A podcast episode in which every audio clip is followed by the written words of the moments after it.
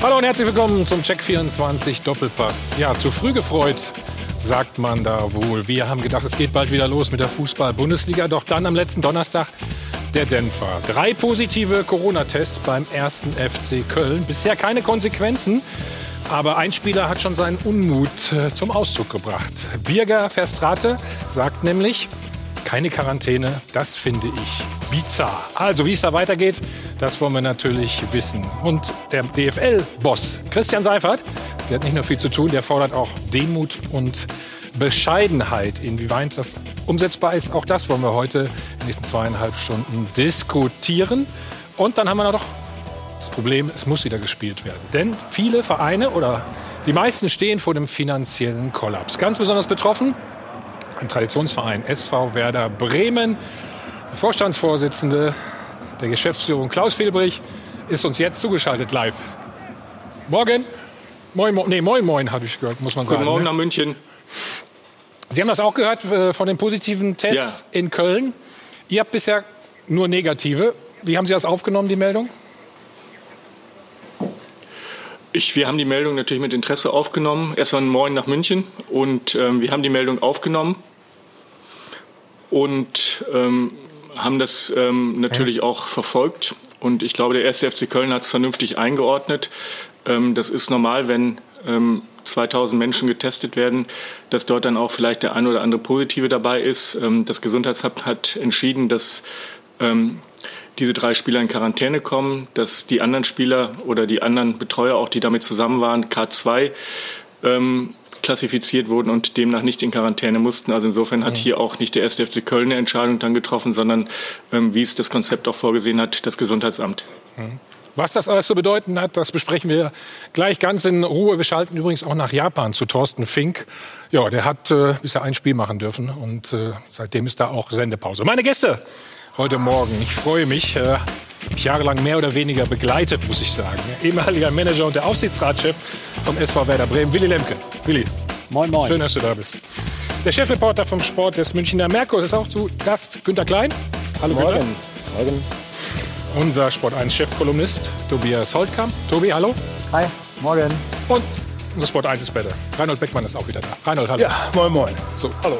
Und komplettiert wie immer das Ganze durch Laura. Guten Morgen, Laura. Wunderschönen Sonntagmorgen zusammen. Ja, wir müssen uns also weiterhin ein bisschen gedulden, bis wir dann wissen, wie und wann es mit der Fußball-Bundesliga weitergeht. Allerdings die Mannschaften, die trainieren natürlich weiter fleißig in kleinen Gruppen und haben eben auch begonnen zu testen. Wir haben es eben schon gehört, also bei Bremen war alles negativ. Das war auch beim BVB, Leverkusen und Frankfurt der Fall. Da wurde es schnell bekannt gegeben. Allerdings beim ersten FC Köln zwei Spieler und ein Physiotherapeut positiv getestet. Die waren übrigens in einer Trainingsgruppe unterwegs gewesen, müssen jetzt 14 Tage in Quarantäne. Allerdings das Training, das läuft eben weiter. Deswegen auch die Frage der Woche. Drei positive Tests. Ist der Bundesliga-Neustart doch noch gefährdet? 01379 011 011 die Telefonnummer. Rufen Sie uns an, machen Sie mit im Live-Blog unter sport1.de.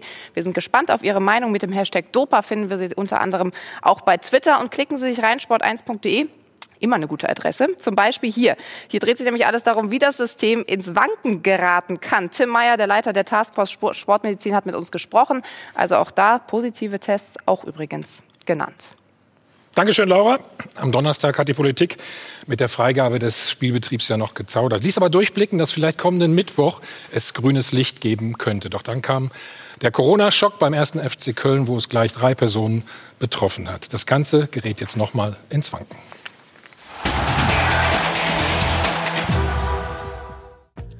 Köln ist der erste Stresstest für das Corona-Konzept der DFL. Wir setzen auf wiederholte Testung. Dies war der allererste Test. Wir haben jemanden gefunden. Diese Personen werden ausgeschlossen. Soweit funktioniert das Ganze also zunächst mal. Die Gesundheitsexperten der Liga stufen Mitspieler nur als Risikogruppe 2 ein. Sonst müssten alle Teamkameraden mit in die Quarantäne. Kritiker könnten in dem Befall dreier Mitglieder einer Trainingsgruppe einen Beleg für eine Ansteckung untereinander sehen. Hier sind überhaupt keine Sonderregelungen für den Fußball getroffen worden, sondern die Kontaktpersonen wurden ermittelt, die Kontakte wurden klassifiziert nach ihrem Risikograd und dementsprechend erfolgte die Einordnung. Das wäre in jeder Schule so, in jeder Firma und in jedem anderen Betrieb. Weder im Sport noch sonst wo wird es absolute Sicherheit geben. Ein möglicher Liga-Neustart aber ist schon längst ein Politikum geworden. Und eben jene Politiker werden nun diskutieren, steht der Fall Köln für die Stärke oder die Schwäche des DFL-Konzepts. Reinhold, wie ist deine Meinung?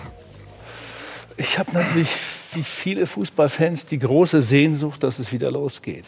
Merke aber, dass die Politik sich nicht einig ist. Viele benutzen hm. natürlich die Fußball-Bundesliga natürlich auch sozusagen als nicht als Feindbild, aber äh, als Argumentationshilfe in eigener Sache. Ich kann das auch verstehen bei den Politikern. Wenn Franziska Giffey sagt, also wir können nicht die Bundesliga starten und gleichzeitig irgendwie soll ich hier verkünden, dass wir die Spielplätze weiter dicht halten sollen und die Kitas nicht aufmachen. Oder wie gestern auf dem ersten digitalen Parteitag der Grünen. Die Aber das wird ja ein bisschen gelockert jetzt, ne? Ja, das wird gelockert und das ist genau der Punkt. Man muss der. Gesellschaft in den nächsten Tagen bis dahin auch Zeichen geben und sagen, dass bestimmte Lebensbereiche wieder Normalität erfahren können. Anders ist das nicht zu verargumentieren, dass die Bundesliga wieder losgeht. Wir müssen nur jetzt unterscheiden. Dieser Fall ja. beim 1. FC Köln ist ein Thema. Das andere ist sozusagen, äh, wird die Tür wieder ein bisschen geöffnet und damit auch eine Kultur geschaffen, dass die Bundesliga wieder spielen kann. Mhm. Herr Felby, äh, wie wichtig ist der Sport in dieser Phase? Ähm, der Sport ist natürlich wichtig, aber ich bin da auch bei Reinhold Beckmann. Am Ende des Tages ähm, muss die Gesellschaft wieder Wege zurück in die Normalität finden. Und das ist genau das, was wir als Sport versucht haben zu tun. Wir haben ein mhm. umfassendes Konzept, sportmedizinisches Konzept vorgelegt. Und am Ende ist es jetzt an der Politik zu entscheiden, wann wir wieder spielen können. Aber natürlich ist es wichtig, dass eben auch Kitas wieder geöffnet werden, dass die Kinder wieder in die Schule gehen. Das gehört zum gesamten normalen Leben auch hinzu. Ähm, wir haben das, was wir können, getan und wir haben dieses Konzept erarbeitet. Da kann man jetzt auch drüber streiten, ob es besser hätte sein können. Ähm, da muss man es eben noch mal verbessern. Es ist durch drei Ministerien gelaufen. Also insofern ähm, ist es natürlich gut, wenn es in der Gesellschaft grundsätzlich wieder ein Stück Normalität gibt. Aber wenn Sie sagen, man könnte es noch besser machen, was würden Sie denn gerne noch besser machen wollen? Ähm, aktuell, glaube ich, ist es ähm, durch drei Ministerien gegangen. Ähm, dort ist gesagt, dass es ein sehr umfass umfassendes, gutes Konzept ist. Ähm, also insofern, glaube ich, ist es aktuell auf einem guten Stand. Aber wenn es Menschen gibt, ähm, die der Meinung sind, es geht noch besser, hören wir uns das als Bundesliga natürlich gerne an. Mhm. Mhm. Wie groß ist die Gefahr, Willi?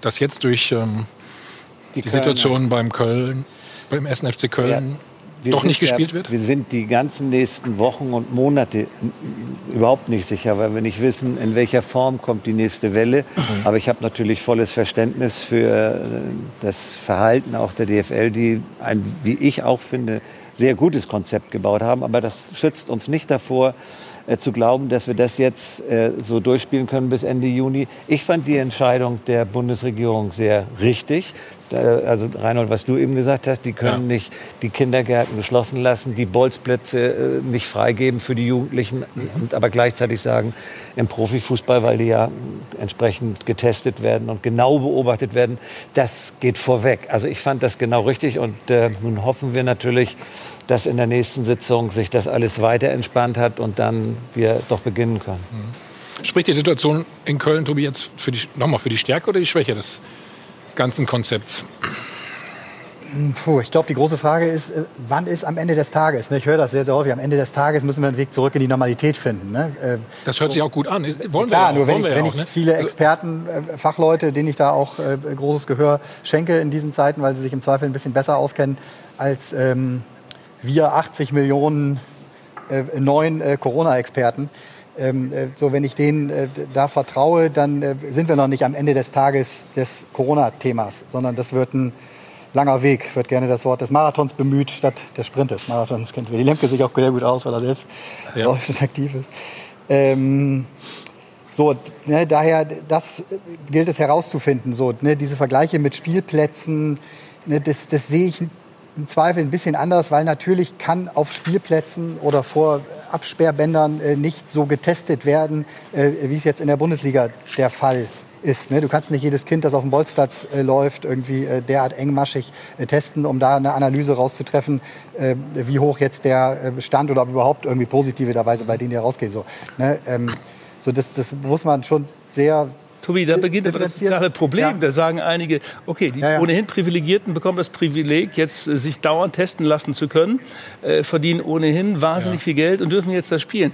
Diese soziale Debatte wirst du haben in der Gesellschaft. Das muss man gut auffangen genau. und sagen, Äh, ja, wenn, wenn ein Stück Normalität zurückkehrt in die Gesellschaft, dann glaube ich, ist auch eine Bereitschaft da, dass die Fußball-Bundesliga wieder spielen kann. Äh, wir können noch darüber reden, wie solidarisch die Bundesliga ja. in Form von Spielern sich äh, auch hätte zeigen können in den letzten Wochen, was sie auch verpasst haben möglicherweise, hier und da einen größeren Solidarfonds zu gründen. Machen wir gleich noch. Machen das können wir gleich noch mal diskutieren. Aber das muss man erst mal herstellen, um das möglich zu machen. Ich habe nur ver verstanden, dass die Testkapazitäten nicht das Problem sind. Ich habe mich auf der äh, Fahrt hierher, ich saß im Auto, hatte vier Stunden Zeit, um unter anderem äh, zur Vorbereitung den äh, Werder Bremen Podcast gehört, äh, wo Herr Filri letzte Woche äh, sehr ausführlich auch zu dem äh, Thema Stellung bezogen hat. So korrigieren Sie mich, Herr Filri, aber das wurde sehr genau und differenziert betrachtet und analysiert, dass es an den Kapazitäten, die der Fußball benötigt, dass die nicht das Thema für die gesamte Bevölkerung sind. Sie waren selbst überrascht ja, in dem Podcast also das darüber, dass, ähm, dass, viele Pflegekräfte etc. nicht so getestet werden können, aber der Grund liegt in Ihren Augen woanders, wahrscheinlich eher in der Finanzierbarkeit. Ich glaube ja. Also am Ende des Tages, wir haben pro Woche ungefähr 800.000 Testkapazitäten, die sind steigend. Und mhm. die Bundesliga braucht für die zwei Monate, die wir jetzt noch spielen würden, circa 20.000 20 Tests, also 0,4. Und Tests kann man auch auf dem freien Markt ähm, am Ende des Tages einkaufen. Das haben wir mit fünf Laboren als DFL getan. Dort wurde uns versichert, ähm, dass die Testkapazitäten aktuell in keinster Weise ausgeschöpft sind. Und die Frage, die sich mir natürlich schon stellt, ist, warum Pflegekräfte, die meines Erachtens regelmäßig getestet werden müssen, aktuell nicht getestet werden. Ja. Die Frage können wir auch nicht beantworten hier, glaube ich. Ne? Günther. Ja, ähm, das ist ein Punkt. Äh, ein anderer, finde ich, der auch unbedingt besprochen werden sollte. Sind wir denn überhaupt schon in diesem Konzept angekommen? Dieses Konzept auf den 41 Seiten, das wird ja vor allem dann greifen, wenn wir wieder im Spielbetrieb sind. Wir sind ja momentan noch in einem anderen Konzept. In einem Konzept des Kleingruppentrainings, in einem Konzept des Abstandhaltens. Und dieses Konzept soll ja verhindern, dass es jetzt zu Ansteckungen kommt. Jetzt gehen wir mal davon aus, dass in Köln sich alle daran gehalten haben, dass es die kleinen Gruppen gab, obwohl man auch schon gehört hat, die, es war eine Zwölfergruppe. Ähm, wir müssen dann fragen, also nur in Köln, ja, ja, welchen, welchen Abstand äh, hatten die Spieler mhm. zueinander? Es kommt hier zu einer Infektion, ohne dass wir ein geregeltes Mannschaftstraining haben, ohne dass wir Zweikämpfe haben. Und das ist doch die große Frage, die das abseits äh, der sozialen Themen jetzt aufwirft. Ist es mhm. medizinisch wirklich vertretbar, wenn es offensichtlich so leicht zu Übertragungen kommt, dass man in, dieses, in die zweite Phase dieses Konzepts schon, schon eintritt. Ja, wir wissen es nicht. Es gibt so, wir bekommen ja jeden Tag einen neuen Erkenntnisstand äh, der ja. Wissenschaft. Ja, es gibt zum Beispiel auch, gab es vor ein paar Wochen eine Studie aus äh, Belgien und Niederlanden, wo im Windkanal äh, untersucht worden ist, wie jetzt die Übertragung erfolgt, wenn Leute sich schnell aneinander vorbei bewegen. Jogger, Radfahrer, da ist zum Beispiel die Empfehlung ausgesprochen worden, die sollten 20 Meter auseinander bleiben.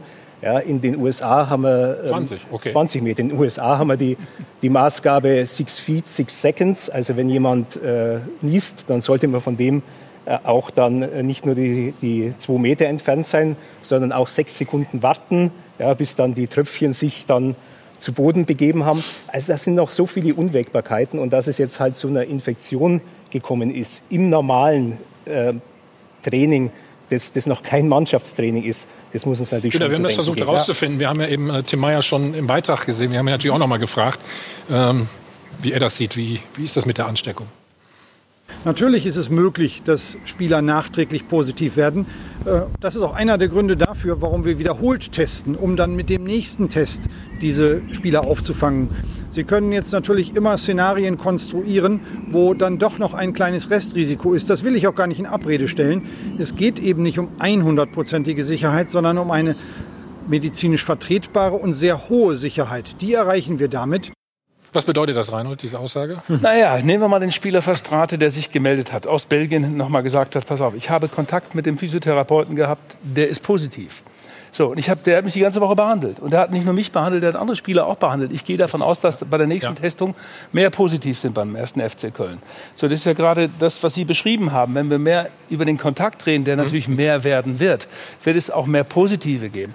Und natürlich, ich bin auch verunsichert, weil ich höre dann immer wieder neue Geschichten. Hier Horst Seehofer, der sich jetzt gemeldet hat, heute der Bild, Bild am Sonntag, der sagt es da, um es nochmal klar zu machen, formuliert er, wenn es einen Corona, einen Corona-Fall in einer Mannschaft oder bei der Mannschaftsbetreuung gibt, dann, muss, dann müssen der gesamte Club und gegebenenfalls auch die Mannschaft, gegen die man zuletzt gespielt hat, zwei Wochen lang in Quarantäne. Ich meine, wie soll das System dann funktionieren, wenn das gefordert wird?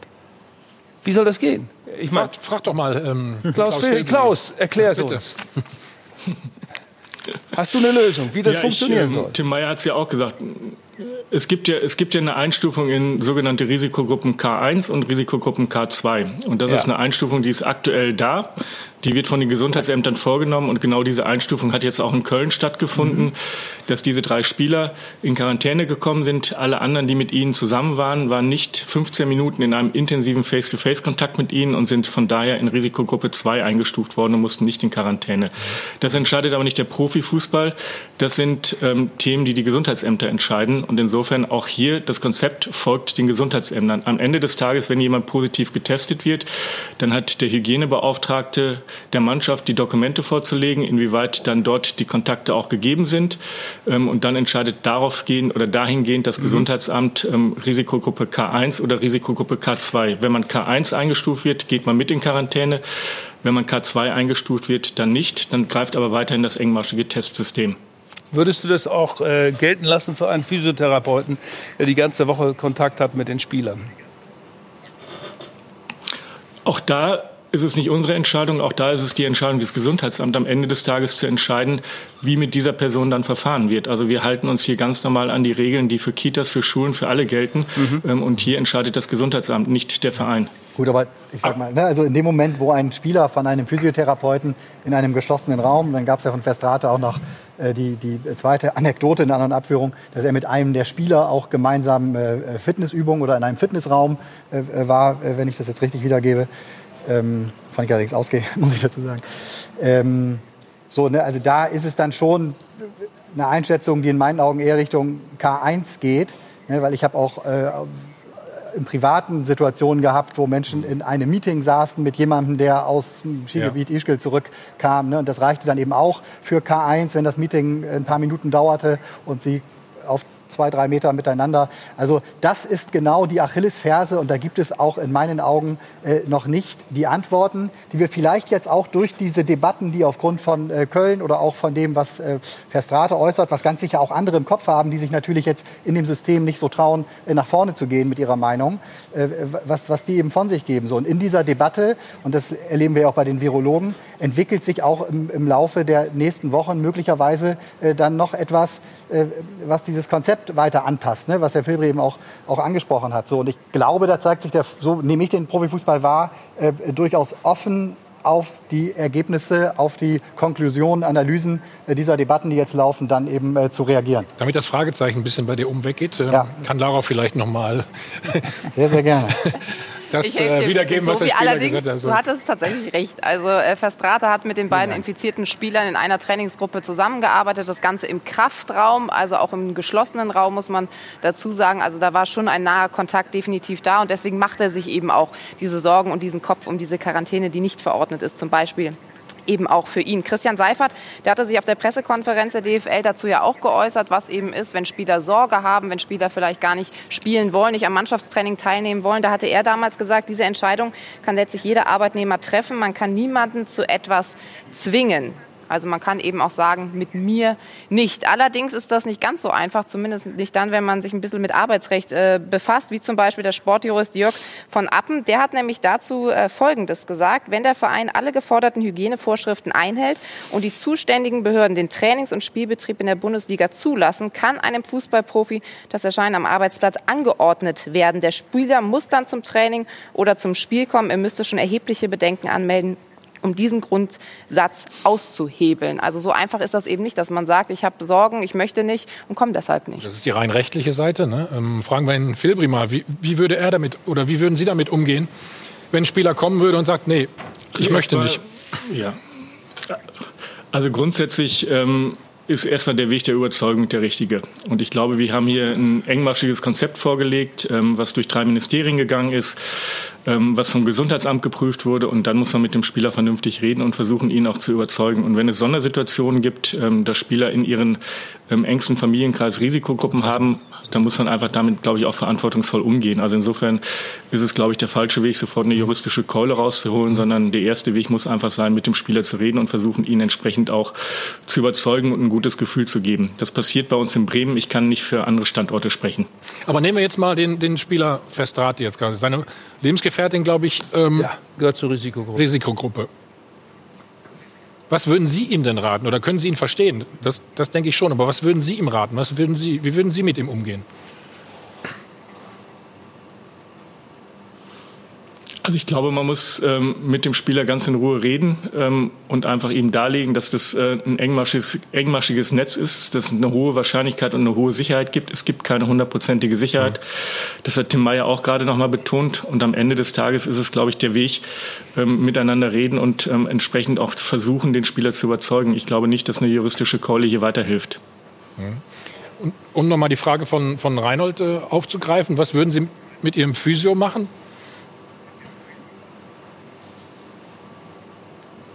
Auch da am Ende des Tages ähm, gibt es, glaube ich, ähm, den Weg, ähm, den wir alle ähm, beschritten haben, und das ist, ähm, das Gesundheitsamt entscheidet, nicht der Verein entscheidet. Ähm, wir haben einen Hygienebeauftragten, der wird auch nochmal auf so ein Thema schauen. Und wenn der der Meinung ist, dass es aus Sicherheitsgründen besser ist, dann den Physiotherapeuten rauszunehmen, würden wir das natürlich machen. Aber grundsätzlich ähm, verfolgen wir hier erstmal ganz klar den Weg, dass wir auf den Rat ähm, und dann auch die Meinung des Gesundheitsamts vertrauen. Ähm, dafür ist das Gesundheitsamt da und das Gesundheitsamt trifft diese Entscheidung. Wie, wie nah ist das Gesundheitsamt denn dran? Das, äh, also wird das letztendlich vom Verein informiert? Also hat, hat äh, das Gesundheitsamt in Köln jetzt die Info vom 1. FC Köln darüber bekommen, was in Ihren Augen in den letzten Tagen passiert ist? Oder äh, gibt es einen Abgestellten des Gesundheitsamtes, der tatsächlich die Situation vor Ort überwacht? Weil gerade in dieser Kommunikation kann man ja auch etwas, etwas weiter in die eine Richtung oder etwas weiter eben in die andere Richtung auslegen. Ne? Ja, also ich glaube, dass wir hier alle sehr vertrauensvoll, sehr ehrlich, sehr transparent arbeiten. Es gibt den Hygienebeauftragten im Verein, der das sehr sorgfältig dokumentiert, die Hygienevorschriften auch einhält. Mhm. Und dieser Hygienebeauftragte ist dann derjenige, der auch mit dem Gesundheitsamt kommuniziert. Ich glaube, es wäre für ein Gesundheitsamt nicht leistbar, ähm, egal in welches Unternehmen zu gehen und dann vor Ort nochmal zu prüfen. Also da muss einfach auch die Kommunikation mit dem Hygienebeauftragten funktionieren und transparent sein. Und ich glaube, das ist sie auch überall. Herr Fibri, ähm, Sie ähm, delegieren ja viel ans Gesundheitsamt in der Verantwortung, in der Entscheidungsfindung. Aber Sie selber werden ja entscheiden müssen, äh, wie wird man denn Ihre Mannschaft abschotten? Wenn die also äh, den Betrieb wieder aufnimmt und in so eine Art Quarantäne geht, in ein Hotel, wer wird denn da überhaupt mitgehen? Wird da ein Pressesprecher dabei sein? Werden die Physiotherapeuten dabei sein? Alle Leute, die irgendwie einen Kontakt nach außen haben könnten, die Zeugwarte, der Busfahrer, der die Mannschaft dann zum Spiel bringt. Wie ist es mit den Familien geregelt? Wird man auch versuchen, für die Familie irgendwelche Quarantänevorgaben? Lass ihn erstmal auf ja. eine, eine, eine äh, Gruppe antworten. Das wird ja uns zu viel. Ja, ich zum einen ist es ja auch sehr detailliert im sportmedizinischen, Konzept detailliert dargelegt, ähm, wie wir damit umzugehen haben. Also das ist ähm, ja auch durch mehrere Medien mittlerweile veröffentlicht worden. Also da ist es sehr detailliert nachlesbar. Und natürlich versuchen wir den Kreis so eng wie möglich zu halten. Und ähm, natürlich werden auch die Familien der Spieler getestet. Ähm, und insofern versuchen wir dort das ähm, Netz so engmaschig wie möglich zu halten, um jegliches Risiko, soweit es geht, und die Betonung ist auch, soweit es geht, auszuschließen. Aber wie weit wird die Abschottung der Spieler gehen? Weil wir waren ja auch im arbeitsrechtlichen Bereich. Ich habe auch mit einem kompetenten äh, Fußballarbeitsrechtler gesprochen, der auch äh, seine Dissertation in diesem Bereich geschrieben hat.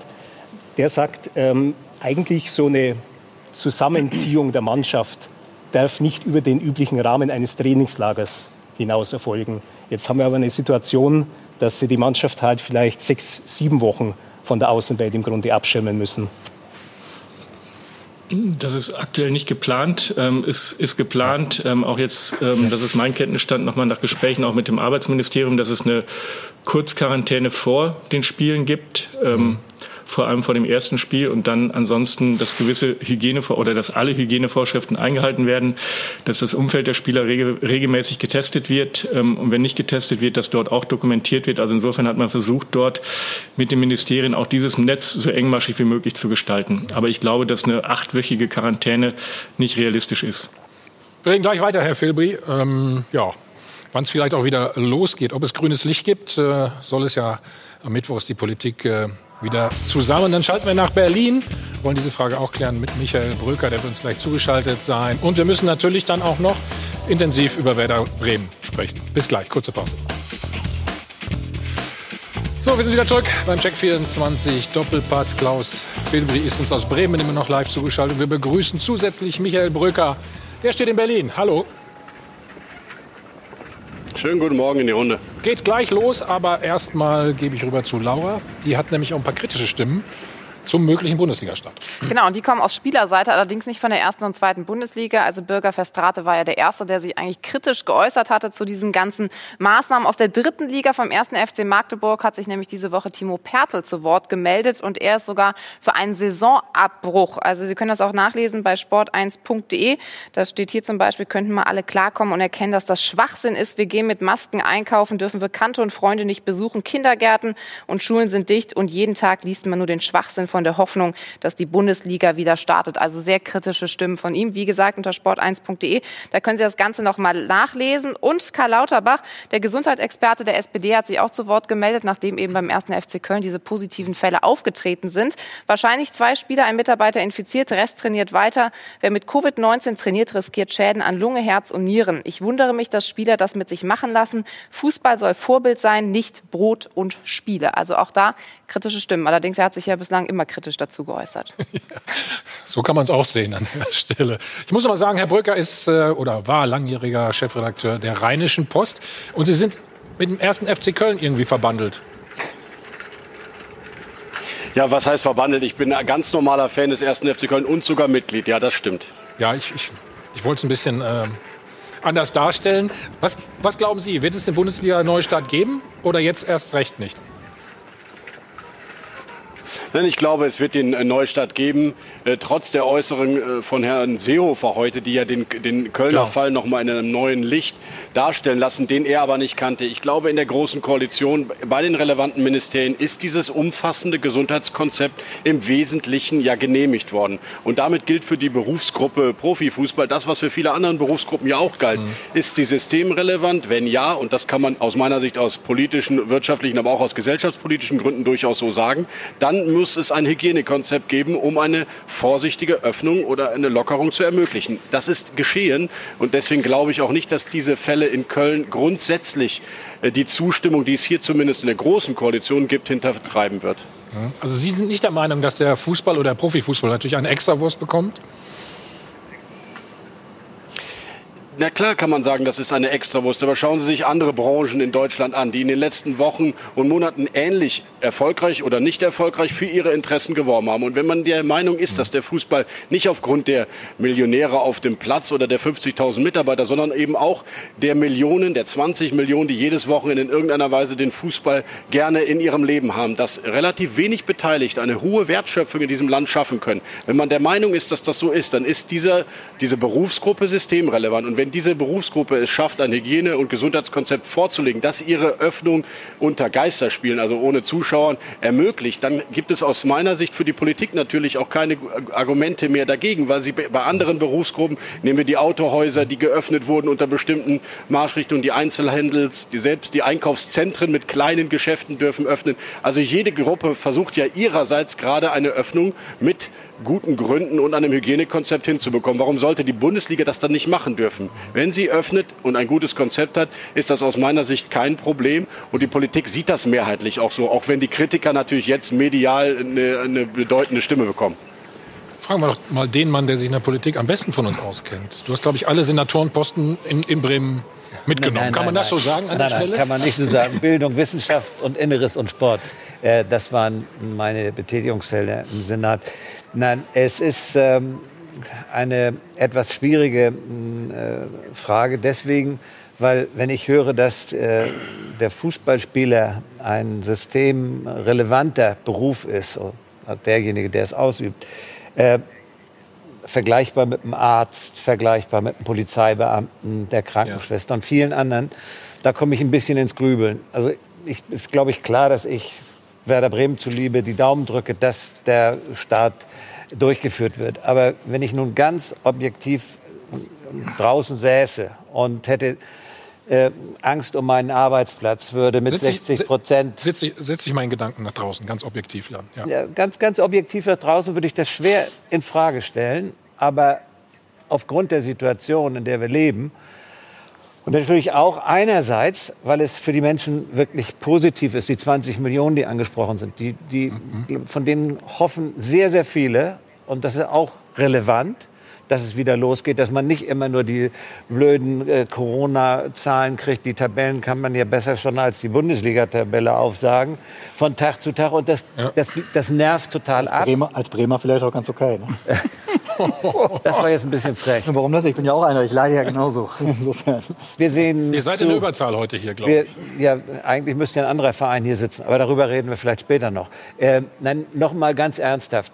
Äh, es wird damit deutlich, dass wir in eine Normalisierung kommen. Sind wir schon in der Phase der Normalisierung?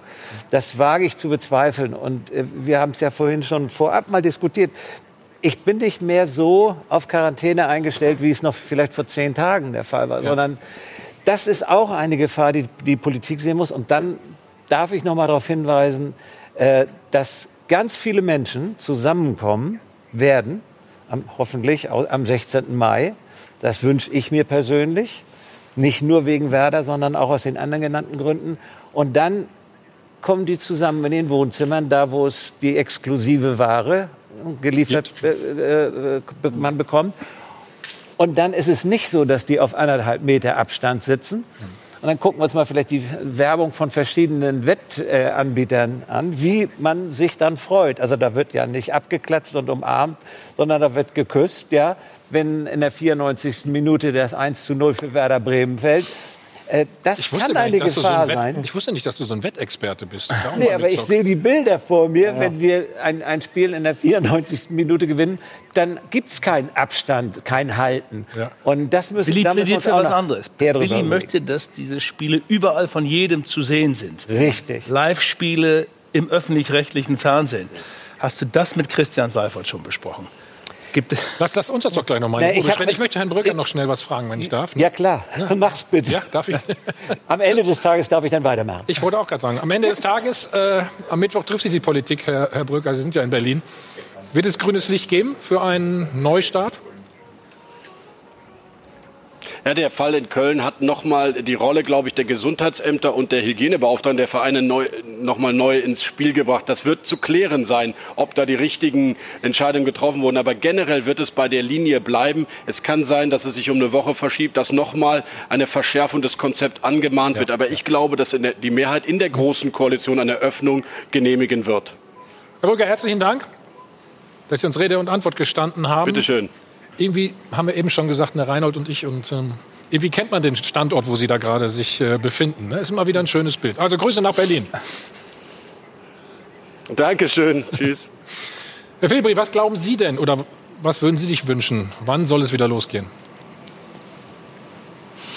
Also wir würden uns natürlich wünschen, wenn es zeitnah wieder losgeht, aber am Ende des Tages haben wir das gemacht, was ähm, wir als Berufsgruppe machen können, ein sportmedizinisches Konzept vorzulegen. Und die Entscheidung liegt jetzt bei der Politik. Und ähm, ich bin dabei, Herrn Bröker. Ich glaube, dass in den nächsten ein bis zwei Wochen die Politik auch hierzu eine Entscheidung fällen wird. Aber wie gesagt, die Entscheidung obliegt der Politik, ähm, ob und wann es weitergeht. Aber wir würden uns natürlich als Branche, als Verein freuen, wenn es so schnell wie möglich weitergehen würde. Der Fußball denkt nicht mehr von Spiel zu Spiel, sondern von Ministerpräsidentenkonferenz zu Ministerpräsidentenkonferenz. Ja, von Spiel zu Spiel. So, jetzt müssen wir mal was zahlen. Und ich zahle schon mal für am Ende des Tages. Es ist ja. jetzt ungefähr ja. zehnmal in dieser Sendung gefallen. Dass Herr Felbri weiß, warum wir gerade ein bisschen geschmunzelt ja. haben, weil das ist das geflügelte Wort heute. Was glauben Sie denn, wann ist es zu spät wieder zu beginnen, aus Ihrer Sicht? Also ich glaube, wenn die Entscheidung in den Juni hineingeht, ähm, dann wird es schwierig. Mhm. Könnte sein, Willi, ne? Naja, äh, Herr Seifert hat ja ganz klar dazu gesagt, dass bis Ende Juli das Ding abgeschlossen sein muss. Das gibt uns ja noch ein bisschen Luft. Aber äh, ich teile natürlich die Auffassung, dass es dann, wenn wir das bis Ende Juli zu Ende bringen wollen, das brauchen viele Vereine, nicht nur der SV Werder und der FC Schalke 04, sondern es brauchen auch ein paar andere äh, Vereine diese fest eingeplanten Einnahmen.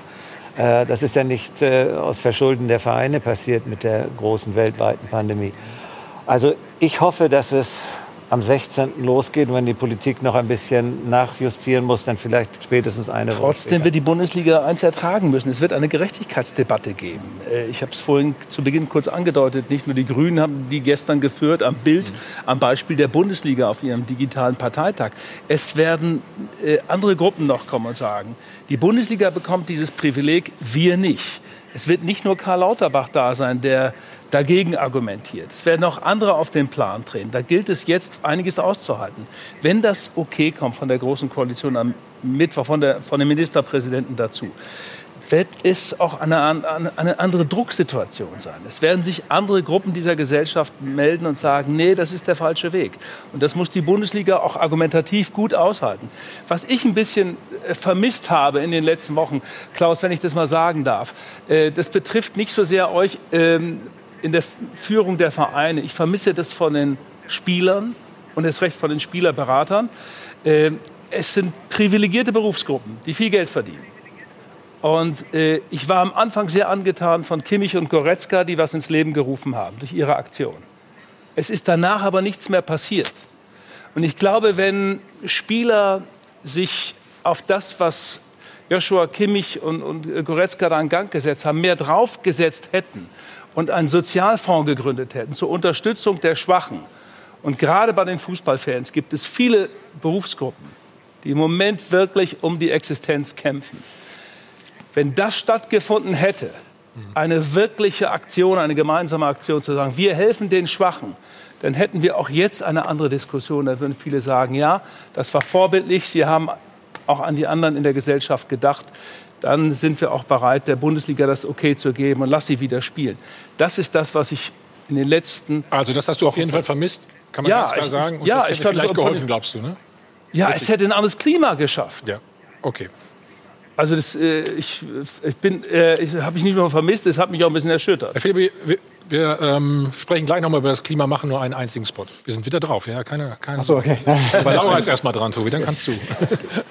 Ja, wir haben eine Umfrage ins Leben gerufen, gemeinsam mit dem Bundesliga-Barometer. Darum dreht sich eben alles, ähm, ob das Konzept ausreichend ist für einen Widerstart in der Fußball-Bundesliga. Und das ist ziemlich eindeutig ausgefallen. 71,2 Prozent der Befragten sagen nämlich, ja, das Konzept reicht aus, so kann wieder Fußball gespielt werden. Und auch wenn man sich im Netz umschaut, sind die Reaktionen eigentlich ähnlich. Hier wird zum Beispiel gesagt, es wird den Neustart geben, moralisch sicherlich sehr grenzwertig, aber auch eine gern gesehene Abwechslung im Alltag.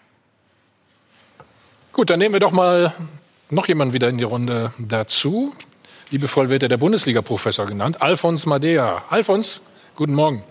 Hallo, grüßt euch in die Runde. Alfons, warum müssen wir... Ich sage Servus, grüß Gott aus Bayern. Gut, bist du mit äh, Günther zusammen jetzt mal, seid ihr schon zu zweit? Oder wie sagt man so schön, ein richtig gutes Trio. Warum muss wieder gespielt werden? Ja, das hat verschiedene Gründe und wenn ich mal kurz auf eure Diskussion eingehen darf. Hm. Man darf jetzt nicht so tun, als ob wir von verschiedenen Bevölkerungskreisen sprechen. Die, die für die Kita sind, die, die für die Bundesliga. Es ist ein Bevölkerungskreis. Die Eltern, die ihre Kinder in der Kita haben, sind in der Bundesliga. Umgekehrt. Von daher sollten wir keine Spaltungen betreiben, sondern letztendlich gemeinsam nach vorne schauen und sagen, wie können wir das Ganze wieder bewegen. Und deswegen gibt es kein Entweder-Oder, sondern ein sowohl als auch. Vor allem unter dem Gesichtspunkt, dass die richtigen Antworten auf die zentralen Fragen dann entstehen, wenn wir noch etwas mehr Bewusstseinsschaffung betreiben. Die Bewusstseinsschaffung heißt noch einmal die Bedeutung der Bundesliga und des Sports. Die Bundesliga und der Sport ist die größte Querschnittsbranche in Deutschland. Das heißt, mit einer Vernetzung in alle anderen Branchen hinein, von Sportartikelindustrie, Bauindustrie, Automotivindustrie, Ernährungsindustrie und dergleichen. Und wenn wir die Arbeitsplatzpyramide der Bundesliga sehen, sie beginnt zwar mit 56.000 direkten Arbeitsplätzen, es geht aber weiter beginnend mit circa 400.000 indirekten Arbeitsplätzen um die Clubs herum. Und wenn wir nun ganz Deutschland nehmen, dann sprechen wir von drei Millionen Arbeitsplätzen im Sport. Das heißt, es ist hier schon ein wirtschaftlicher, aber auch gesellschaftlicher Faktor. Und von daher bin ich der Meinung, sollten wir das Thema Bundesliga-Start als Riesenchance nehmen, als Pilotrolle für alle anderen Branchen. Von Gastronomie, Kita, alles, was es gibt. Denn wir haben hier ein Gesundheitskonzept, was wir wirklich ausprobieren. Und ich habe gelesen, dass auch parallel Studien innerhalb dieses Konzeptes gemacht werden, sodass wir davon profitieren, auch für alle anderen Bereiche. Alfons, warte mal kurz. Ich, als Vorreiterrolle. Ja, ich will das mal in die Runde reingeben, Tobi. Ja. Hat der Fußball diese Bedeutung? Natürlich hat der, hat der Fußball eine immense Bedeutung. Ne? Und, ähm, und er tut ja auch nicht mehr. Also ich glaube, ne, das, äh, wir, wir müssen so ein bisschen aufpassen, dass wir jetzt auch gerade Richtung Bremen und Klaus Filbri hier jetzt nicht immer nur mit dem Finger zeigen und anzählen und sowas. Natürlich, und das äh, haben wir alle ein Rieseninteresse daran, dass wieder Fußball gespielt wird. Und natürlich würde der Fußball uns auch ablenken ne? äh, äh von, von einigem, was passiert. Nur es muss einfach so, und, da, und ich bin da einfach sehr nah an 100 Prozent oder bei 100 Prozent. Es muss einfach sichergestellt sein, dass wir damit nicht etwas lostreten, was keiner haben möchte. Ob das Bereich Vorbildfunktion ist, ja ob das Infektion ist. Sein, ne? So, und das ist halt extrem schwierig machbar. So, der Fußball ja. hat sich als Branche in meinen Augen da gut äh, positioniert, sind in diesem Bereich des, der Analyse des, äh, des, des Konzeptes einfach echt weit nach vorne gegangen drehen noch an den Stellschrauben, die da zu tun sind. Ich hoffe sehr, dass wieder gespielt wird. Ich verstehe die Bedeutung, die Herr Madea da anspricht und ich ähm, folge ihm da in vielen Wegen. Nur es wird ein steiniger Weg und die Diskussionen, äh, die werden hart in den nächsten Wochen. Da bin ich voll bei Rainer. Ja, er, er zitiert ja eigentlich den Lagerfeuergedanke des Fußballs, letzte Lagerfeuer unserer Gesellschaft, was uns alle eint. Nur momentan sind nicht alle bereit, an dieses Feuer ja. hinzugehen und sich zu wärmen. Wir haben jetzt also die Umfrage äh, die ihr gemacht habt, mit 71 zu 29 Prozent. Ja, ist, wenn man jetzt das Publikum hier zugrunde legt, ja, das ist ja ein klassisches Fußballpublikum. Auch hier spürt man Ressentiments, äh, was zum Beispiel, um auf Bremen zu kommen, äh, die Kreiszeitung Sieke hat über die Deichstube, ihr Internetportal, eine Umfrage gestartet. Und Bremen ist ja wirklich eigentlich fast die Fußballstadt, ja, so wie die Leute den Fußball mitleben. Hier hat man 67 Prozent bei naja, Geisterspiele muss nicht unbedingt sein. Also die Zustimmung, unbedingt Geisterspiele zu machen, die ist schon sehr verhalten. Also momentan Gut, es gibt äh, kriegt man auch Alternative diese, wahrscheinlich. Ja, ja, aber momentan kriegt man auch diese Fußballgemeinschaft nicht ganz zusammen. Mhm. Und auch äh, der Herr Klar. Lemke, der wahrscheinlich liebend gerne mal sei seine Wärtermütze, die er damals vor Barack Obama beim Staatsbesuch getragen hat, würde er wahrscheinlich auch gern mal wieder äh, vor dem Fernseher oder im Weserstadion aufsetzen. Äußert sich ja auch differenziert, indem er sagt, Fußball ist jetzt nicht systemrelevant. Er tut dem System halt gut. Okay. Ja. Bitte da bleiben, Klaus Filbri und auch Alfons. Wir reden gleich noch mal ganz in, in Ruhe weiter. Ähm, müssen natürlich auch noch über die Situation von Werder Bremen ähm, reden. Und dann haben wir, was haben wir denn noch Schönes? Ja, und Demut. Demut und Bescheidenheit fordert der DFL-Boss Christian Seifert. Auch ein ganz spannendes Thema. Nur eine Frage. Wir sind wieder zurück beim Check 24 Doppelpass. Live zugeschaltet sind uns immer noch Klaus Filbri in Bremen und Alfons Madea. Herr Filbri muss uns gleich übrigens erstmal erklären, er war Student bei Alfons Madea. Wie lange und warum, das wollen wir gleich noch wissen. Jetzt machen wir aber erstmal mit Werder weiter. Also eine der schwierigsten Spielzeiten der Clubgeschichte. Sportlich droht der Abstieg und finanziell die Schuldenfalle. Bis zu 40 Millionen Euro könnten am Ende dieses Jahres in der Kasse fehlen. Und die Konsequenz wäre dann, dass Werder zum ersten Mal Schulden machen müsste.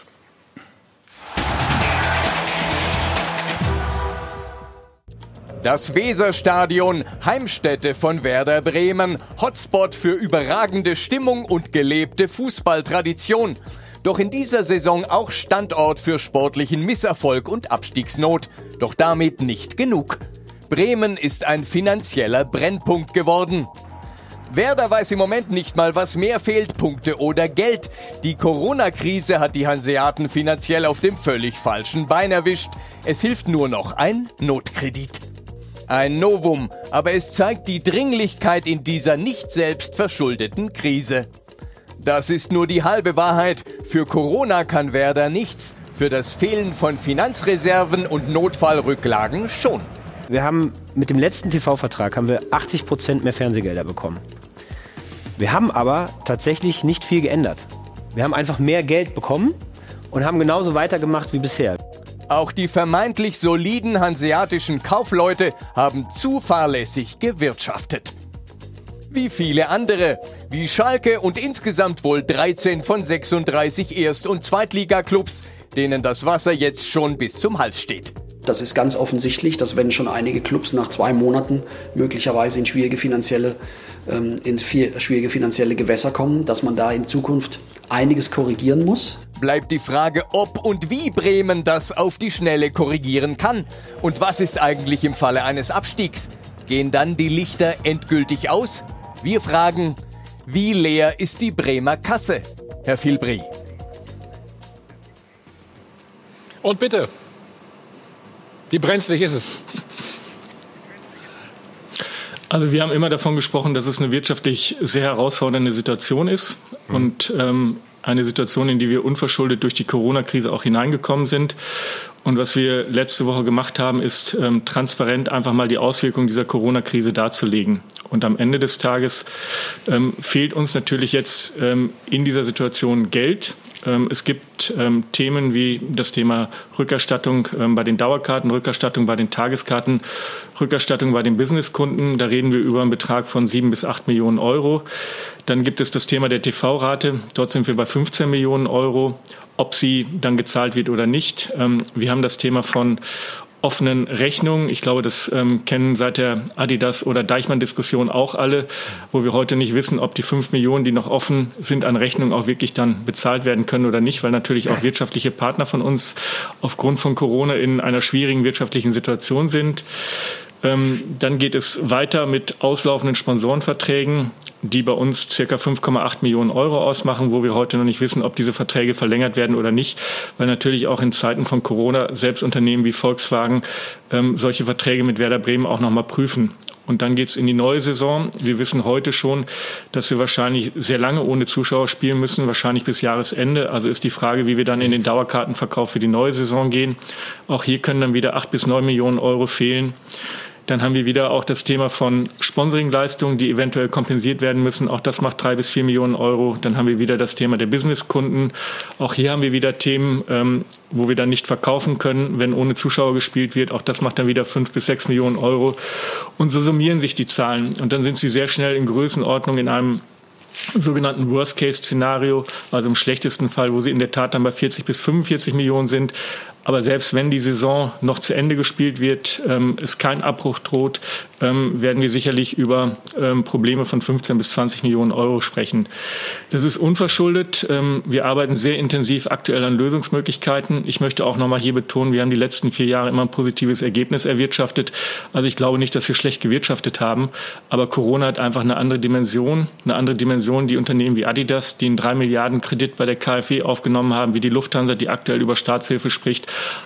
auch mittlerweile zu spüren bekommen. Also es ist, glaube ich, ein flächendeckendes gesamtwirtschaftliches Problem. Ähm, und da ist der Fußball keine Ausnahme und auch Werder Bremen keine Ausnahme. Also insofern mhm. ist das eine Situation. Wir sind aktuell durchfinanziert bis in den Herbst hinein. Wir arbeiten an Lösungsmöglichkeiten. Und es kann durchaus sein, dass wir zum ersten Mal jetzt in der Historie von Werder Bremen Schulden aufnehmen müssen. Ähm, das machen andere Unternehmen auch. Die müssen dann in den nächsten sechs Jahren, wenn es ein KfW-Kredit wird, auch wieder abgearbeitet werden. Auch das ist selbstredend.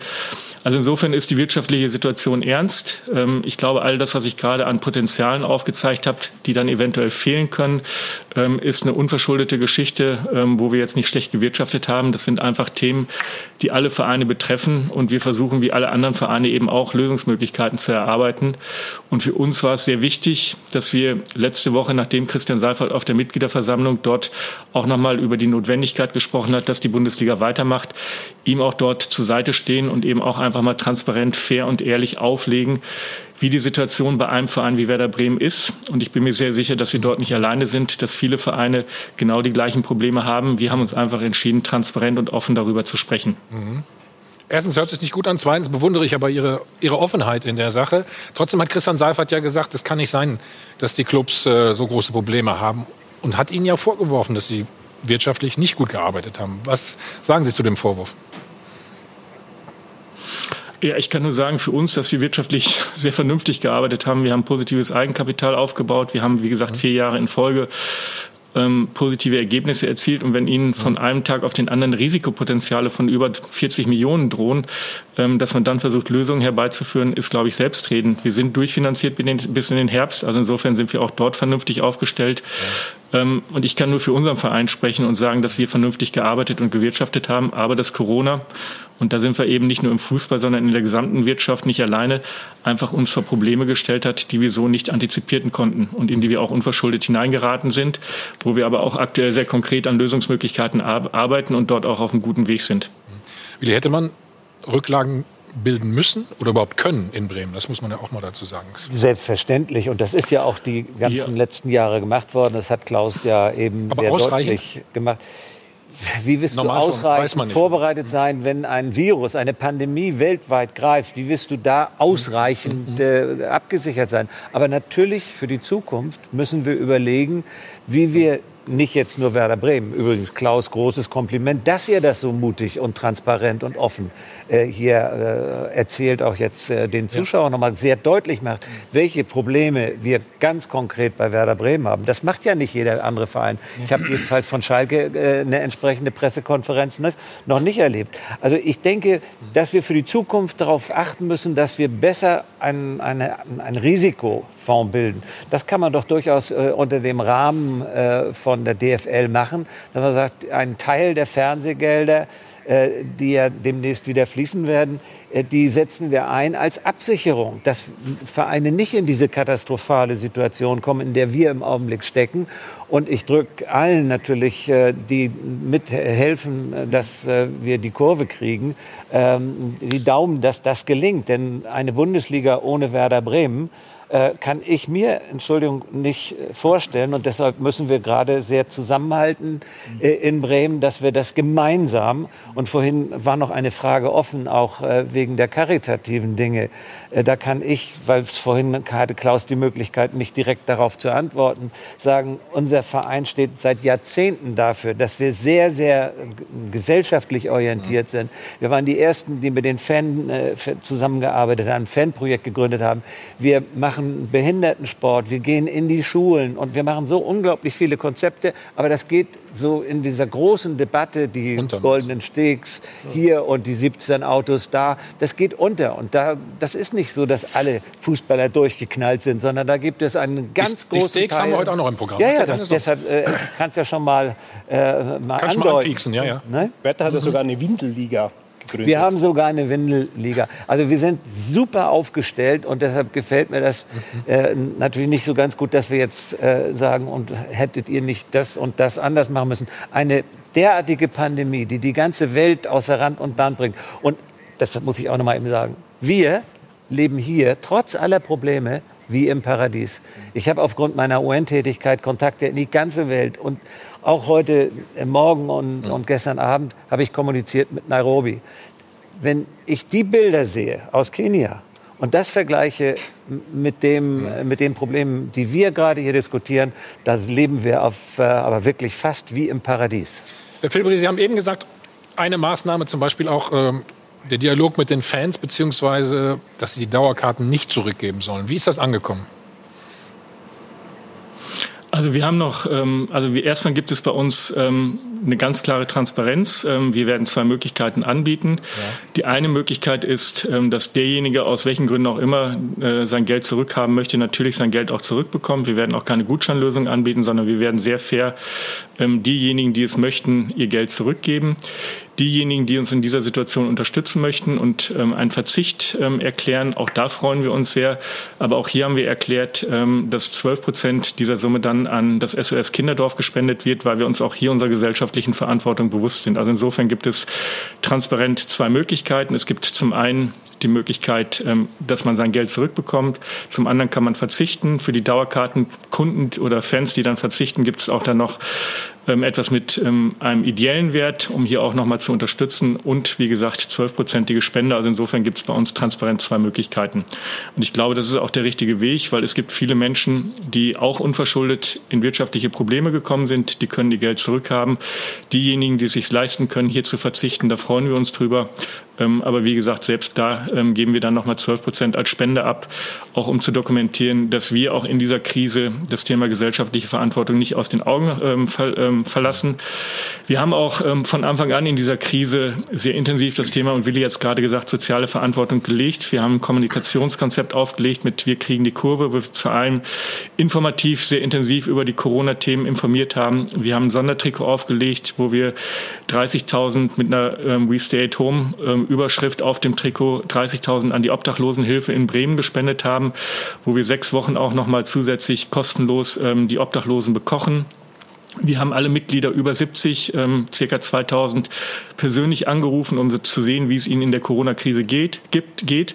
Ähm, hier muss man auch sagen, haben viele Spieler mit telefoniert. Ähm, auch hier haben die Spieler, also auch äh, Maxi Eggestein, Philipp Bargfrede, haben sehr oft zum Telefonhörer gegriffen und haben einfach diese alten Menschen angerufen, um zu fragen, wie geht's euch, braucht ihr Hilfe?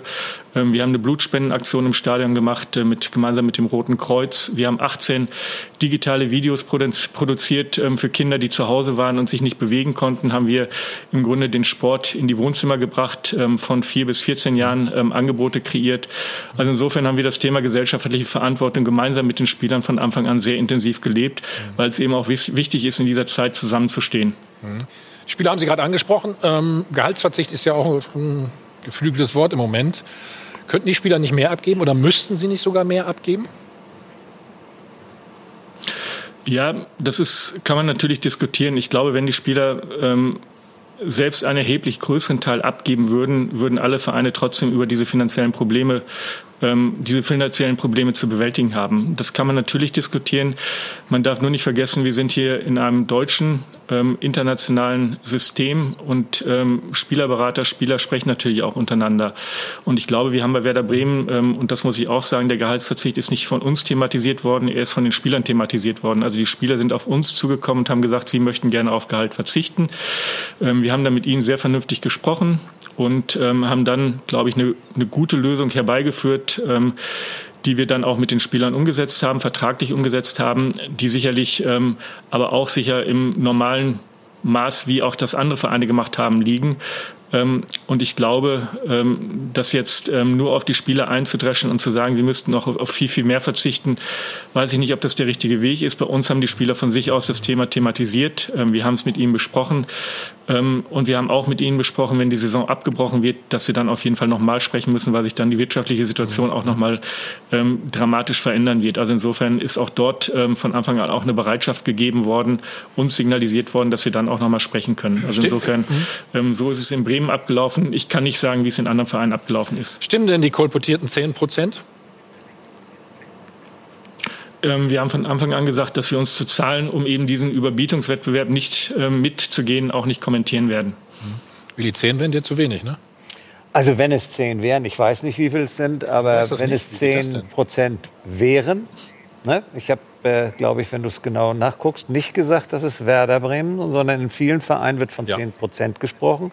Und wenn es so wäre, wäre es mir deutlich zu wenig und ich kann Klaus nur kräftig von hier aus unterstützen, da noch mal nach äh, zu verhandeln. Denn Augustinsson hat ja, glaube ich, schon vor wenigen Tagen gesagt, dass die Mannschaft auch durchaus bereit wäre, noch mal drüber nachzudenken, ob denn diese 10 Prozent stimmen, äh, also nicht, ob das reicht, weil das, was Klaus eben geschildert hat, was da an Einnahmeverlusten jetzt entstanden ist durch ja. die Pandemie, äh, das ist ja so gigantisch. Wenn du das dann vergleichst und wenn du es auf Jahr, aufs Jahresgehalt umrechnest, wären es dann 2,5 Prozent des Bruttogehaltes, auf das die Spieler nach der jetzigen Regelung verzichten würden. Und zweieinhalb Prozent bei euren, bei unseren Sorgen, Klaus, da würde ich dringend darum bitten, dass da noch mal nachverhandelt Reinhold, wird. rechne mal gerade nach, was jeder Spieler verdient in Bremen, wenn das stimmt. Was ja, aber ich kann da wirklich nur unter, argumentativ unterstützen an der Stelle. Das ist das, was ich ja auch vermisst habe. Ich bin ja irgendwie ganz angetan, dass Christian Seifert auch in dieser Debatte Töne anschlägt, die ich ja so gar nicht erwartet habe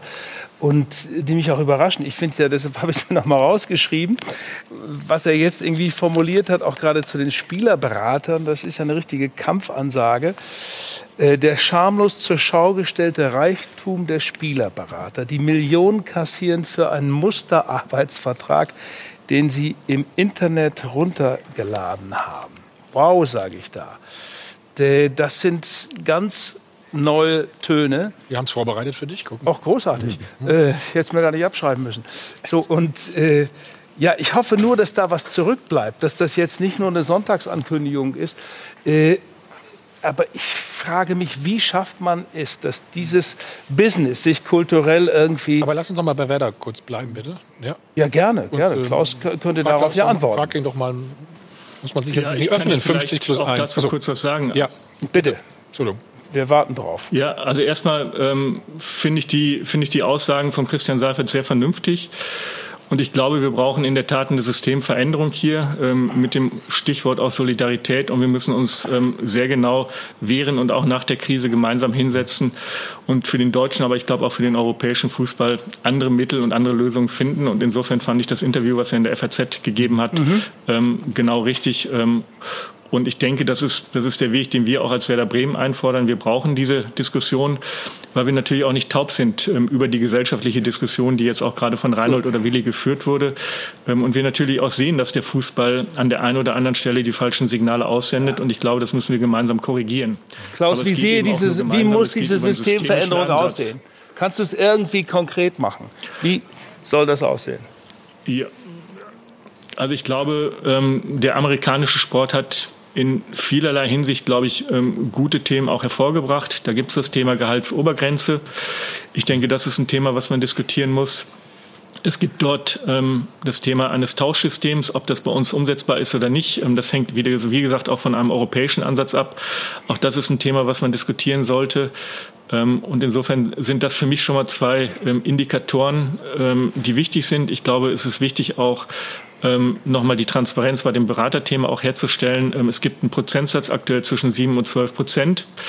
Ähm, der muss mhm. ähm, eventuell auch nochmal überarbeitet werden und dann auch stringent eingehalten werden. Aber das sind Stellschrauben, wenn man dort gemeinsam bereit ist, einen Weg zu gehen und am Ende des Tages sich der gesamte Fußball, sprich UEFA und die einzelnen Ligen in Europa auch committen, dann ist es machbar. Aber es ist eben, es muss einen europäischen Weg geben, weil wir auch europäische Wettbewerbe haben. Ähm, wir spielen international und wir sind in einem internationalen Wettbewerb. Wir sind nicht in einem geschlossenen System wie in Amerika. Und das ist eben die Schwierigkeit auch. Und diese Schwierigkeit ähm, muss man bedenken. Und deswegen brauchen wir eben auch über UEFA, eventuell auch über FIFA diese Lösungsansätze. Es reicht nicht nur, wenn wir in der mhm. Bundesliga alleine diese Lösungsansätze erarbeiten, ähm, weil dann am Ende die Wettbewerbsfähigkeit auch wieder, ähm, die Bayern München oder Borussia Dortmund auf internationaler Ebene brauchen, gefährdet ist. Also insofern brauchen wir einen europäischen Ansatz hier. Äh, und da muss man wahrscheinlich auch mit Brüssel und der Politik sprechen, weil dort natürlich auch ähm, das Thema Gesetzgebung nicht ganz einfach ist. Ähm, also insofern braucht es einen sehr umfassenden Ansatz. Und ich würde es natürlich begrüßen, wenn Willi auch in die Taskforce kommt.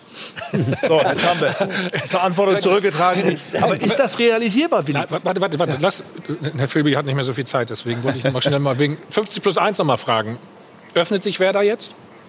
Müsst ihr es machen? Also wir ähm, haben immer gesagt, dass wir das Thema strategischer Investor offen sind. Ähm, wir führen natürlich auch immer mal wieder Gespräche, aber für uns kommt als Verein nur eine Minderheitsbeteiligung in Frage. 50 ähm, und 1 ja. ist in meinen Augen eine vernünftige Regelung. Wir haben in Deutschland aber auch ein Problem, auch das möchte ich ganz offen sagen. Wir haben natürlich keine Wettbewerbsintegrität, weil wir einige Vereine haben, die außerhalb von 50 und 1 operieren, die eine Ausnahmegenehmigung haben. Wir haben andere Vereine, die ähm, trotz 50 und 1 im Grunde operieren, als ähm, wenn es 50 und 1 nicht geben würde. Und es gibt die Vereine wie, wie Werder Bremen oder auch andere, die innerhalb von 50 und 1 leben, ähm, was wir auch auf jeden Fall weitermachen würden. Aber insofern ist dort der Wettbewerb nicht stringent und ich glaube, das ist auch ein grundsätzliches Thema, mit dem man sich nochmal auseinandersetzen muss. Ähm, für uns kommt, wenn, also nur eine Minderheitsbeteiligung in Frage, mhm. weil wir als Verein klar gesagt haben, dass für uns 50 und 1, ist es auch satzungstechnisch verankert, ähm, nicht verrückbar ist. Mhm. Wie sehen Sie denn die, die Zukunft äh, der Traditionsvereine? Macht Ihnen das äh, Sorge oder auch Angst sogar, sowohl in der ersten als auch in der zweiten Liga? Also ich habe es ja gerade gesagt, wir haben einfach eine Wettbewerbssituation, wo Gesellschafterstrukturen ähm, dort sind, die den Wettbewerb ähm, in den letzten Jahren wirklich auch verändert haben. Ich glaube aber trotzdem, Eintracht Frankfurt ist ein tolles Beispiel, Borussia Mönchengladbach ist ein tolles Beispiel, dass Vereine, die ähnlich aufgestellt sind wie Werder Bremen, ähm, mit guten Entscheidungen im sportlichen Bereich ähm, auch wieder sich nach oben arbeiten können. Also insofern ist das für uns auch die Hoffnung. Dieses Jahr muss man fairerweise auch sagen, hat sportlich nicht funktioniert.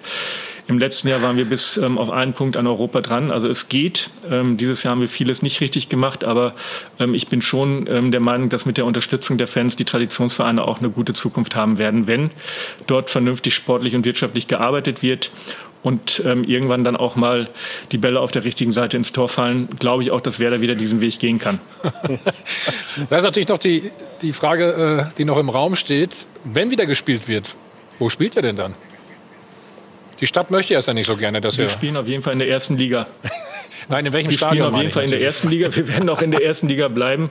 Und wir werden auch im Wohninvest Weserstadion spielen. Ähm, das ist in meinen Augen klar.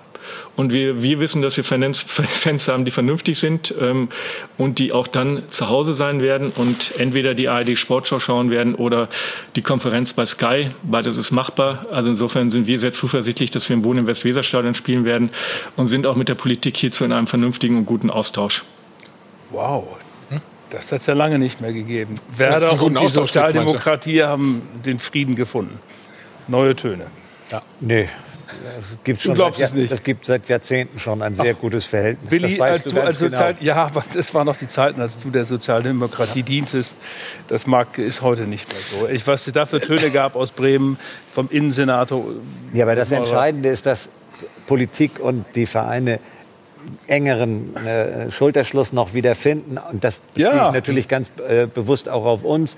Und genauso ist es mit den Fans. Wir müssen mit allen Fans versuchen, wieder so zu, äh, klarzukommen, wie Klaus es gerade gefordert hat, dass wir keine Angst haben müssen, dass die äh, Spiele eben nicht im mhm. Weserstadion stattfinden. Mhm. Herr Philby, Sie haben jetzt so lange ausgehalten. Die Abschlussfrage nochmal. Was glauben Sie, wann wird wieder gespielt?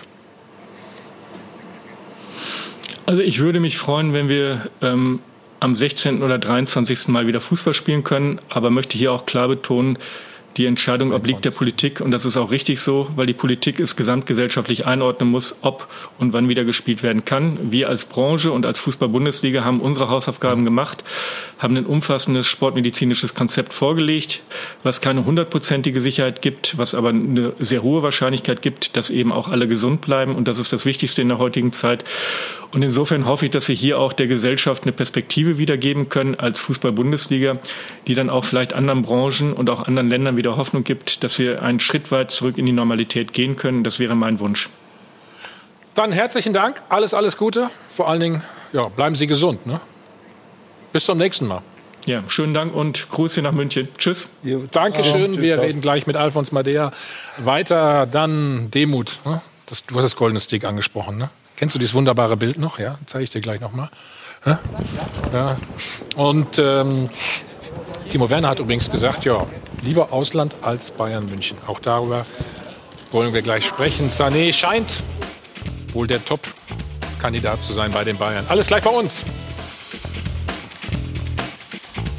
So, weiter geht's mit dem Check 24. Äh, Doppelpass. Alfons Madea ist uns immer noch zugeschaltet. Alfons, hoffe ich zumindest. Muss man kurz noch aufklären. Ähm, Klaus Filbri war Student bei dir. Was hat er denn studiert? Äh, er hat Sportökonomie studiert an der Universität Bayreuth. Das war der erste Studiengang, den ich mit Kollegen vor 35 Jahren aufgemacht habe in diesem Bereich. Okay, du als Ö Ökonom heißt es ja, ne? Ökonom, genau so. Ja. Das wollte ich sagen. Wie beurteilst du die Situation für die Vereine? Wenn ich hier kurz voranstellen darf, ich war ja selbst mal Geschäftsführer in der Bundesliga ja. gewesen habe aber auch über 100 Insolvenzen und Sanierungen abgewickelt im Sportbereich und in der Industrie. Ich hatte damals auch die Aufgabe gehabt, im Rahmen der Kirchkrise die Bilanzen aller Clubs zu analysieren und daraus Schlüsse zu ziehen. Das Thema war damals etwas einfacher. Warum? Im Gegensatz zu heute haben wir letztendlich den Entzug einer gesamten Geschäftsgrundlage. Und da stimme ich Willy Lemke voll zu. Das ist eine ganz andere Situation. Von daher alle Aussagen muss man sehr vorsichtig nehmen, dass es heißt, wie lange können die Clubs durchhalten. Sie können nicht damit rechnen, dass ihre Geschäftsgrundlage von heute auf morgen entzogen wird. Von daher schlage ich Folgendes vor für die Liga und für die Clubs. Jetzt sauber hergehen und eine Fortführungsprognose erstellen. Eine Fortführungsprognose, die zum einen die Rahmenbedingungen der Politik neu darstellt, die Rahmenbedingungen auch der Liga und dann selbstverständlich die individuellen Bedingungen jeden einzelnen Clubs. Wir müssen jetzt wieder von Going Concern ausgehen, eine ganz andere Situation. Denn wir haben, wie gesagt, jetzt außerhalb der Corona-Krise folgende Situation gehabt. Die Bundesliga war und ist einer der erfolgreichsten, attraktivsten Ligen. Höchstes Eigenkapital, geringste Verbindlichkeiten, höchste Zuschaueranzahl von allen Ligen in der Welt. Also hat man alles nicht so ganz falsch gemacht. Individuell ist ganz klar, ist jeder Club für sich verantwortlich. Diese Heterogenität ja. der Liga ist ja auch gesund. Es gibt auch die Chance, dass manche nach oben kommen und manche vielleicht nach unten durchfallen. Von daher ist das gesamte Gebilde sehr, sehr gut. Was jetzt reinkommt, ein ganz wichtiger Punkt, die Diskussion der Werte und der Moral.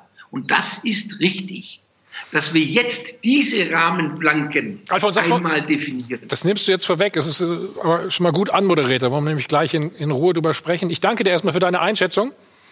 Alles, alles Gute. Ja. Bis zum nächsten Mal. Ja? Tschüss. Ich wünsche euch noch einen wunderschönen Tag. Danke sehr, danke schön. So, Laura, du bist dran. Du darfst weitermachen. Ja, es gibt Neuigkeiten vom VfB Stuttgart. Laut Kicker gibt es nämlich da einen unklaren Corona-Befund. Also auch am Freitag wurden da die Spieler fleißig getestet. Unklar heißt, der Verein schreibt es wie folgt. Bei einer getesteten Person liegt ein unklarer Befund vor. Es gibt aber keinen spezifischen Coronavirus-Nachweis. Wir haben in enger Abstimmung mit dem medizinischen Personal trotzdem alle notwendigen Vorkehrungen getroffen. Der Betroffene, der keine Symptome aufweist, ist prophylaktisch in häuslicher Quarantäne und weitere Tests werden folgen. Also Montag Montag, sprich morgen, gibt es dann eben den nächsten Test, um zu sehen, ob eben positiv, negativ oder um was es sich da genau handelt bei diesem Spieler. Hoffen wir mal das Beste, ne? kann man nur sagen, an, dieser Stelle. So, der Profifußball kämpft aktuell weltweit ums Überleben.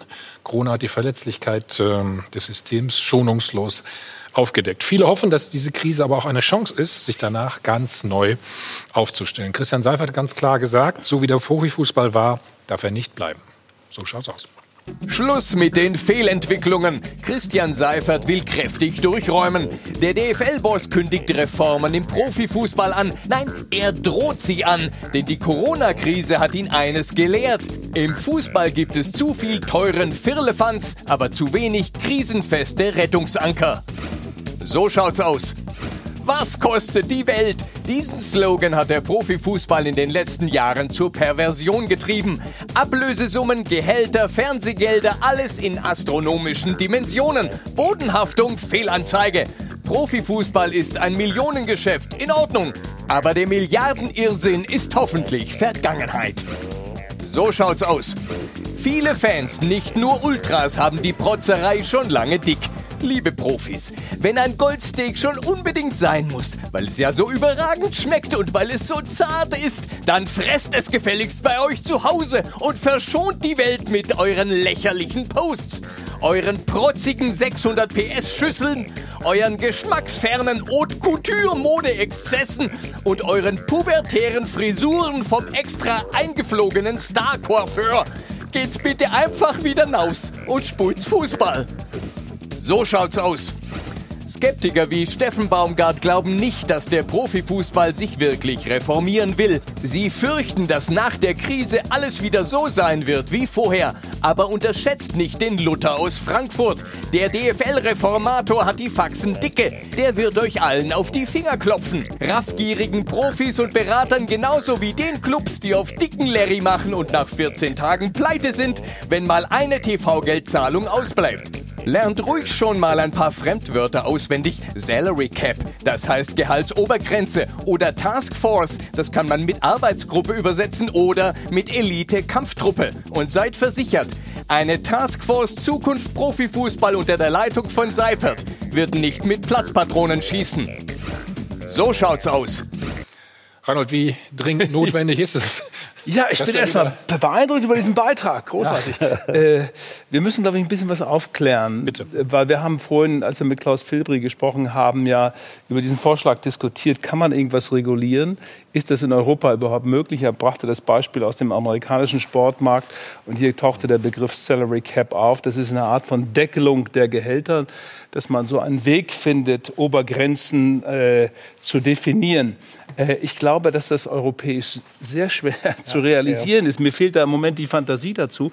Nehmen wir mal England, sozusagen der Spitzenmarkt, wenn du als Fußballer wirklich schnell Millionär werden willst, dann musst du ja nur dort auf der Bank sitzen. Ich habe immer gesagt, im nächsten Leben möchte okay. ich Ersatzspieler bei Arsenal London werden. Ich möchte nicht eine Minute spielen, nicht eine Minute möchte ich spielen. Ja, die würden dich auch nicht lassen, mach dir da keine Sorgen. das ist, ja, da hast du recht, da hast du recht. Nein, ist schon klar, so, was du meinst. Aber nochmal also, zurück. Ja. Äh, wie willst du das hinkriegen, wenn du weißt, da ist ein Markt, wo Kohle vom Ausland reinkommt, Investoren aus, aus Katar, sonst wo, und da wird gezahlt wie wahnsinnig. Mir fehlt dazu die Fantasie, aber korrigiert mich, wenn das möglich ist, europäisch das tatsächlich zu regulieren, ja, auch politisch glaub, zu regulieren. Wir müssen ja in diesen Begriff Salary Cap reingehen. Also wenn ich an einem normalen Sonntag zu Hause sitze, Doppelpass schaue und ähm, ist ja oft von Vertretern von RB Leipzig dieser Begriff verwendet worden, wir haben einen Salary Cap. Nein, hatten sie nie. Mhm. Salary Cap äh, ist auch Gehaltsobergrenze, es ist nur ein Teil des Salary Cap. Salary Cap sieht auch vor einen Mindestetat, den man aufbringen muss. Und da äh, Sport 1 ja Home of Hockey ist, nehme ich jetzt mal das Beispiel aus der National Hockey League. Der Salary Cap sieht dort so aus.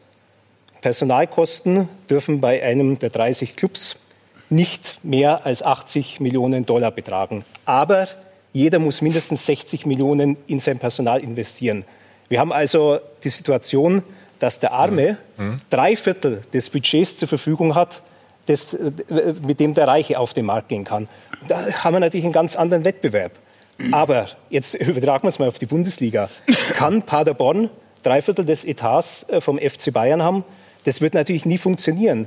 Wie, wie, es, es gibt keinen Weg, dahin zu kommen. Ja?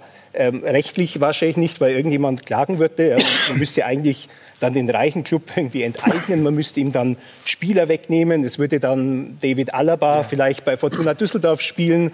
Und äh, es wäre alles ganz anders. Und ich glaube, dass die Fans das nicht akzeptieren würden. Und bei aller Verehrung für den US-Sport, wie gut der funktioniert, er hat eben auch so viele Sachen, die bei uns nie klappen würden. Mhm. Kein Auf- und Abstieg, ja, haben wir jetzt im Eishockey. Nach, ja, nach 25 gut. Jahren hat man das korrigiert. Ähm, einfach diese Regulierung von oben. Ja, USA, ein sehr kapitalistisches Land. Die gibt es aber, aber, auch trotzdem, schon länger, musst du auch ja, sagen. Ja, ne? aber diesen, diesen, diese sozialistische Art eigentlich so diesen Wettbewerb gleich zu machen. Und ich glaube, das können wir uns in Europa abschminken. Und da muss der Weg ein ganz, ganz anderer also ich glaube, da sind wir uns einig, das wird relativ schwierig, das, ne? Salary Cap, oder? Ich halte es äh, hier in der Bundesliga für völlig ausgeschlossen. Wird, wird nicht gehen. Weil es auch kein Thema rein für die Bundesliga eben wäre, weil ne, der, der Wettbewerb auch über die Grenzen das, kommt. Das, es geht nicht. Die das, Vereine, die Arbeitgeber werden immer Mittel finden, die Spieler, die sie ähm, ja. kommen wollen, wollen. Mhm. über andere Wege reinzukriegen. Schau dir das Und Thema deshalb, Financial Fair Play ein. Ne? Also Wie hast du das denn früher gemacht? Du, wir haben einen Trainer gehabt, vor allen Dingen den, mit dem ich 14 Jahre lang zusammenarbeiten durfte. Überzeugt. Der war so clever, dass wir immer die Spieler geholt haben, die die anderen irgendwie vergessen haben.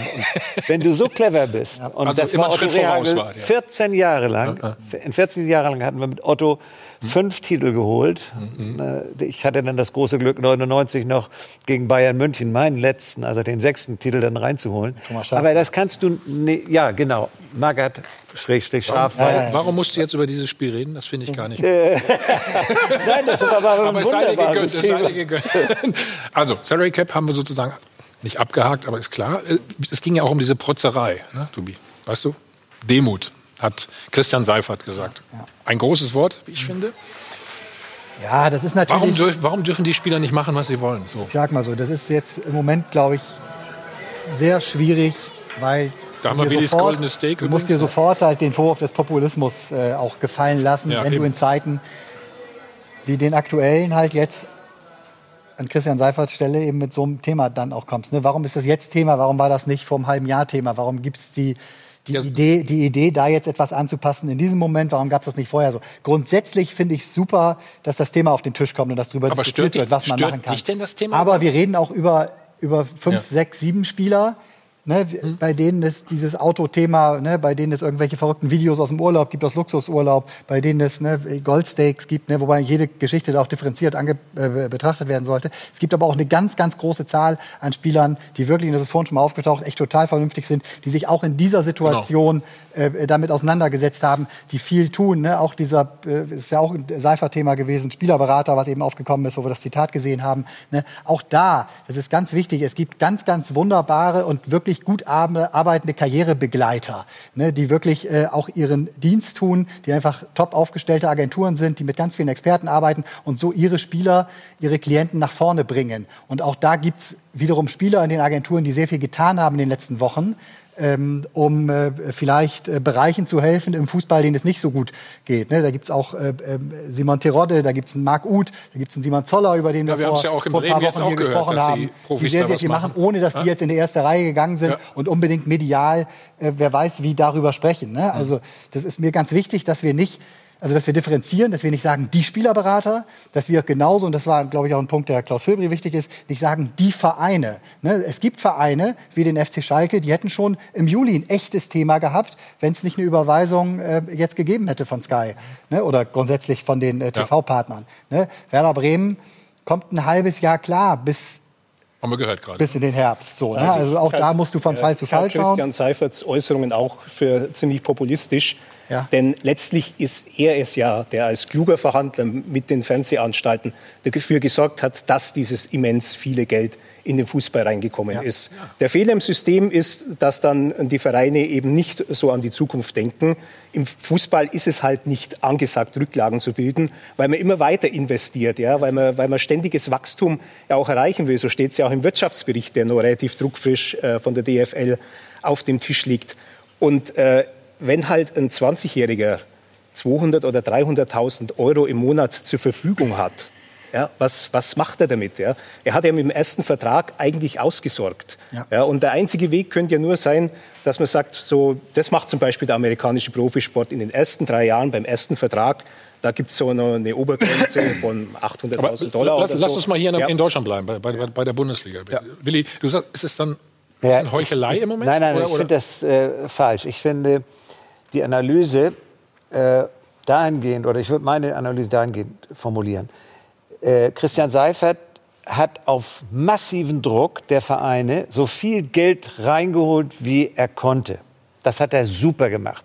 Das ist einer der Top-Manager der deutschen Wirtschaft aus meiner Sicht. Voll, voll. Aber, aber er hat dabei vergessen, dass er das Produkt nicht nur für die Vereine macht, damit sie noch mehr Geld und noch ja. mehr Geld äh, erzielen können. Er hätte oder er hat dabei, vor, zumindest vor drei Jahren, die Zuschauer vehement vergessen. Du kannst nicht, um noch mehr Geld zusammenzukriegen, sagen, naja, dann machen wir vielleicht Sonntag um 13 Uhr nochmal ein Spiel. Montag. Und wir machen dann ein ganz beliebtes Spiel Montagabend. Das geht so gegen die Interessen der Fans. Das hat, da muss er das hat er rückgängig gemacht. Das hat er, das hat er rückgängig gemacht. Strategisch ein großer Fehler war. Ja, aber das aber war doch der Fehler, der war doch damals. Und wenn ja. die Fans das, oder Korrekt. die Zuschauer das Gefühl haben, dass sie gar nicht mehr gebraucht werden. Jetzt ist ja die Höchststrafe für einen Fan. Er darf gar nicht ins Stadion wegen der Corona-Geschichte. Aber das ist doch exemplarisch. Ja, die haben uns gar nicht auf. Die wollen nur mehr Geld. Und jetzt diese blöden äh, Geisterspiele. Keiner hat einen Bock darauf. Spieler Niemand. erst recht nicht, ist doch klar. Nee, die Spieler Aber erst die Fans auch nicht, klar. Weil es ist ja wie ein Trainingsspiel auf, auf Platz 11. Äh, das ist ja völlig... Auf Platz 11. Platz 11 ist übrigens in Bremen, wollte ich noch mal sagen.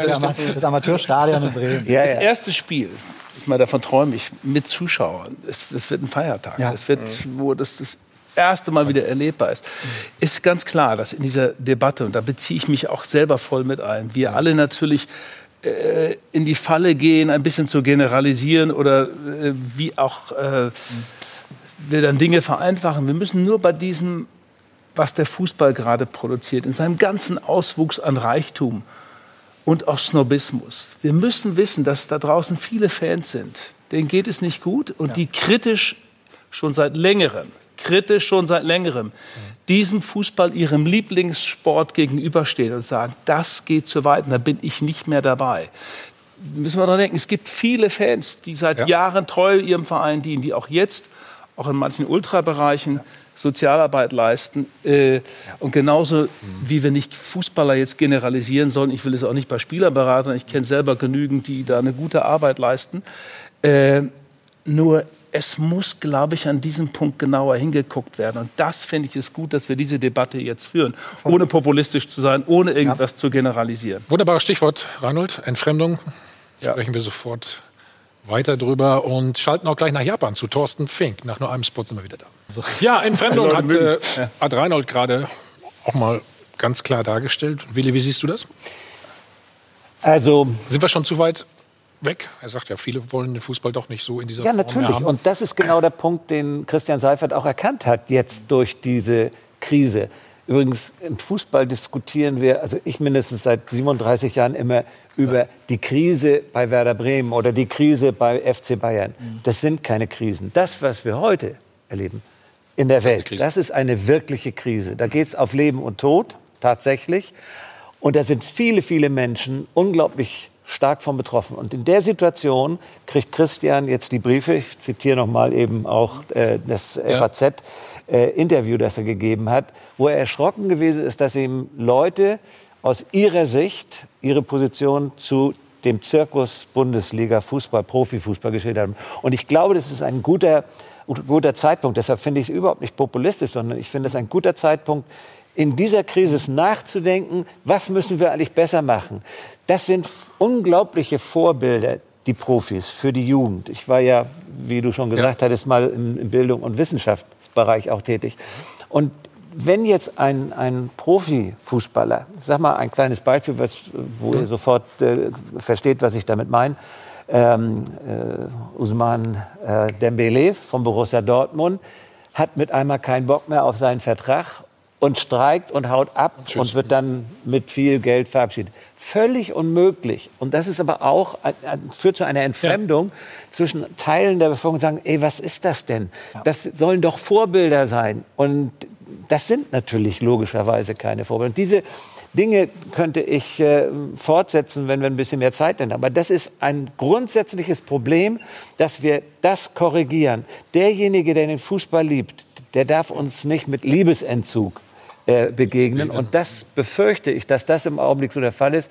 Ähm, und leider ist es ja auch so, wenn man sich selber überlegt, äh, man ist jetzt fast raus aus dem Fußball. Deshalb wünsche ich mir so dringend, also Printmedien äh, oder auch die, wir gucken jetzt immer Spiele an von 1964 oder sowas äh, und, und geilen uns dran auf, na, na, dass wir damals du, du, 64, da kann na, wir haben nichts. 64, ja, da haben wir, haben wir uns aber qualifiziert für die, für die Bundesliga. Nein, ich kann mich erinnern, da hat, ist Werder sogar Deutscher. Ja. Aber schau mal, ist, du hast ja vollkommen recht. Wir haben ja eben auch mal in, in einer kurzen Pause diskutiert. 26. Spieltag, wer hätte überhaupt gespielt gegeneinander? Wissen wir doch alle nicht mehr so richtig. Doch, wir Leverkusen, zu Hause gegen Leverkusen. Ja, ein Spiel. Doch, was denn, was jetzt?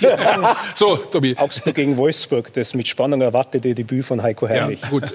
ihr wisst die Spiele, wo ihr anwesend sein solltet. So. Ich wollte sagen, ich bin ne, zu 100 Prozent bei Willy Lemke, der auch nochmal herausstellt, welchen Job Christian Seifert da gerade macht. Ne? Und ich weiß auch, wie wichtig und wie gut er der Liga da gerade tut, äh, dass er als äh, ja wirklich Anführer ähm, äh, mit sehr, sehr wenig Schlaf äh, in diesen Wochen äh, da jeden Tag äh, in, eben nicht in Talkshows sitzt und er könnte drei, vier Talkshows jeden Tag besuchen, sondern am Schreibtisch sitzt, Videokonferenzen organisiert und da wirklich in meinen Augen Arbeitet. einen ganz hervorragenden Job macht. Er wird sich natürlich daran messen lassen müssen, was er jetzt sagt. Deswegen weiß er auch, wenn er das formuliert, ne, die Diskussion die wir jetzt auch gerade führen, was er in Zukunft da mit Taskforce, mit äh, ja, besonderen Meetings, zukünftigen Einheiten da im Fußball verändern möchte, dass er da vielleicht auch Vorreiter sein will, mhm. auch in Europa, ne, dann wird er sich das werden nicht nur die Ultras machen, das werden auch Journalisten machen, das ist auch gut so, dass es dieses Organ dann gibt, ne, werden ihn daran messen in den nächsten Jahren. Und ich habe sehr interessant, deswegen habe ich mir gerade das Handy kurz aufs Knie geholt, heute äh, in der FAZ äh, Christoph Kramer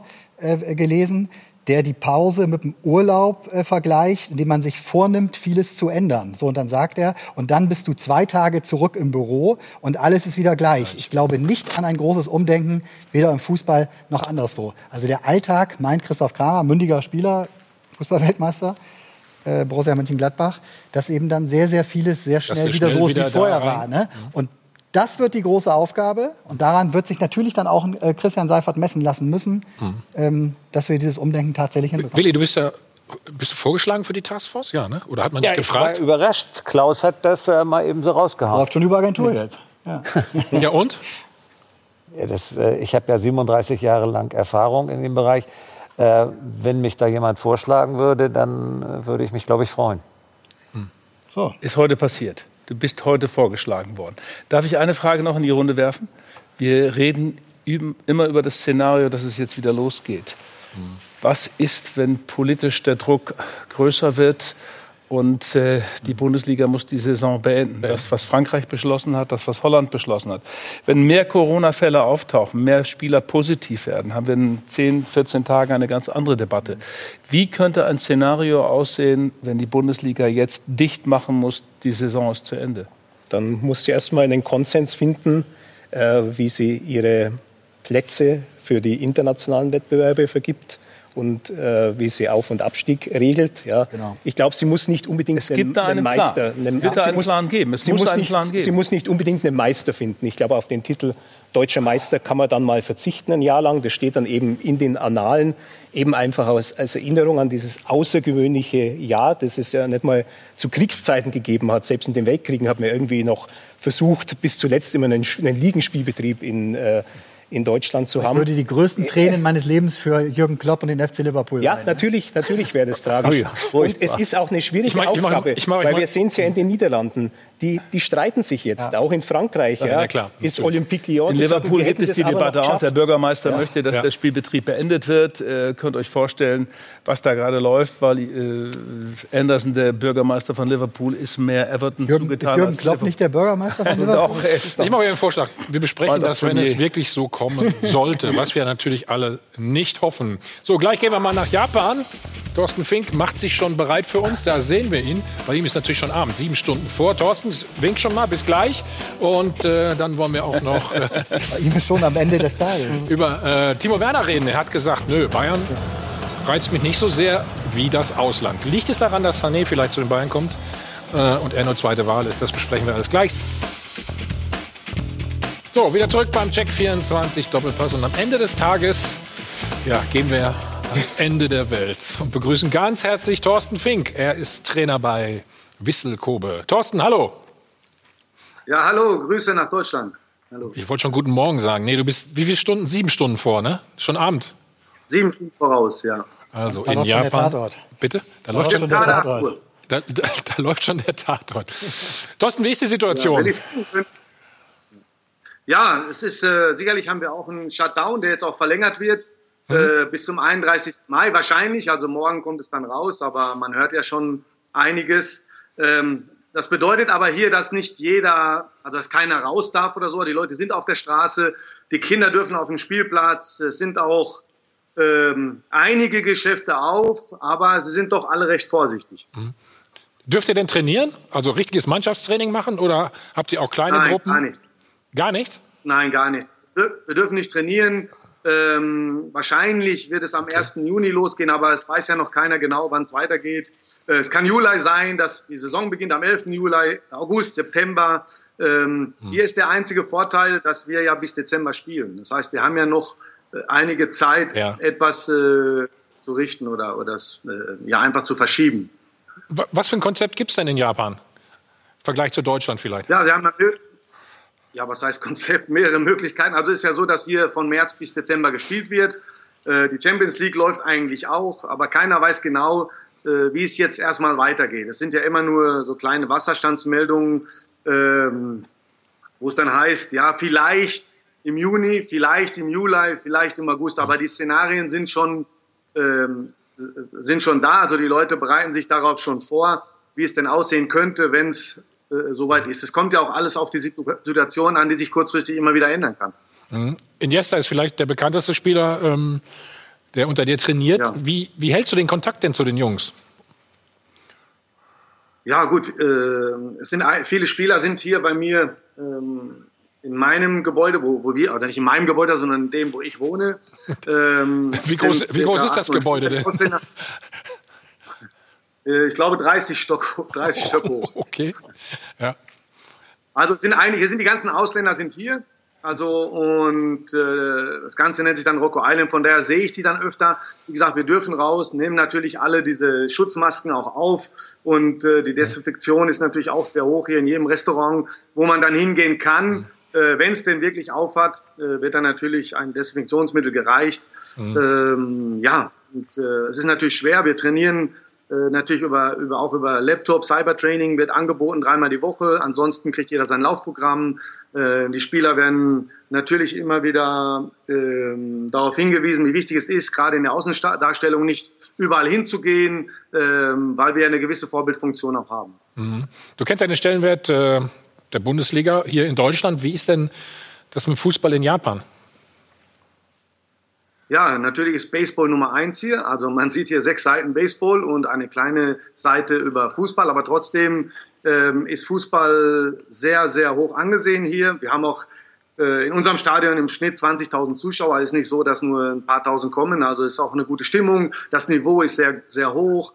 Äh, man weiß ja auch, dass die japanische Nationalmannschaft sicherlich nicht so einfach zu schlagen ist wie jetzt die chinesische. Also hier ist schon ein, ein gutes Niveau in der Liga. Mhm. Sind denn auch Geisterspiele bei euch geplant, so wie bei uns? Ja, also es wird sicherlich so sein, dass die äh, ersten Trainingseinheiten sicherlich auch in Gruppen stattfinden und dass dann am Anfang auch äh, Geisterspiele stattfinden werden. Vielleicht auch bis zum Ende der Saison. Wie gesagt, genaue äh, äh Dinge kann ich natürlich auch nicht sagen, weil ich entscheide das nicht, sondern ich kann auch nur das weitergeben, was ich dann auch nur höre. Und das kann sich sicherlich immer wieder kurzfristig ändern. Hm. Das, was du sagst, betrifft aber jetzt nicht nur den Fußball, das zurzeit gar nicht trainiert wird, sondern eben auch äh, Volkssport, Nummer, äh, Volkssport Nummer 1, Baseball, das gesagt, ne? Ja. Baseball teilweise Sechs gespielt. Ähm, Rugby haben sie abgesagt die Saison. Oh. Achso, warum wird Baseball ähm, gespielt? Gibt es ja, da Argumentation? Äh, nein, also ich, ich, im Moment kann ich es nicht sagen, weil ich, ich weiß es jetzt nicht ganz genau, ob sie jetzt spielen oder ob sie die Saison weiterspielen sollen irgendwann. Ich glaube, dass es so ist, dass die Baseball-Saison erst noch weitergespielt werden soll und dass auch noch nicht genau klar ist, wann. Und Aber die, die sollen weiterspielen. Ja. Und die, die, die Rugby-Saison haben sie abgesagt. Aber ich kenne mich ja im Rugby oder in, im Baseball nicht so gut aus. Nee, aber sechs Seiten, äh, da dachte ich, manchmal hast du schon so gespielt. Man liest automatisch. Ja, und noch eine Frage, gibt es die Gehälterdiskussion ja, bei euch ja ebenso? Japanisch. Ach so, okay. ich kann, ja kein Japanisch lesen. Also wenn du es mir übersetzt, dann mache ich das dann nicht. Nee. Wenn, wenn, ihr so lange nicht spielt, gibt es die Gehälterdiskussion äh, bei euch ebenso? Oder gibt es tatsächlich auch äh, gewisse Prozentzahlen am Gehalt, die die Spieler jetzt, äh, dass die Spieler abgeben?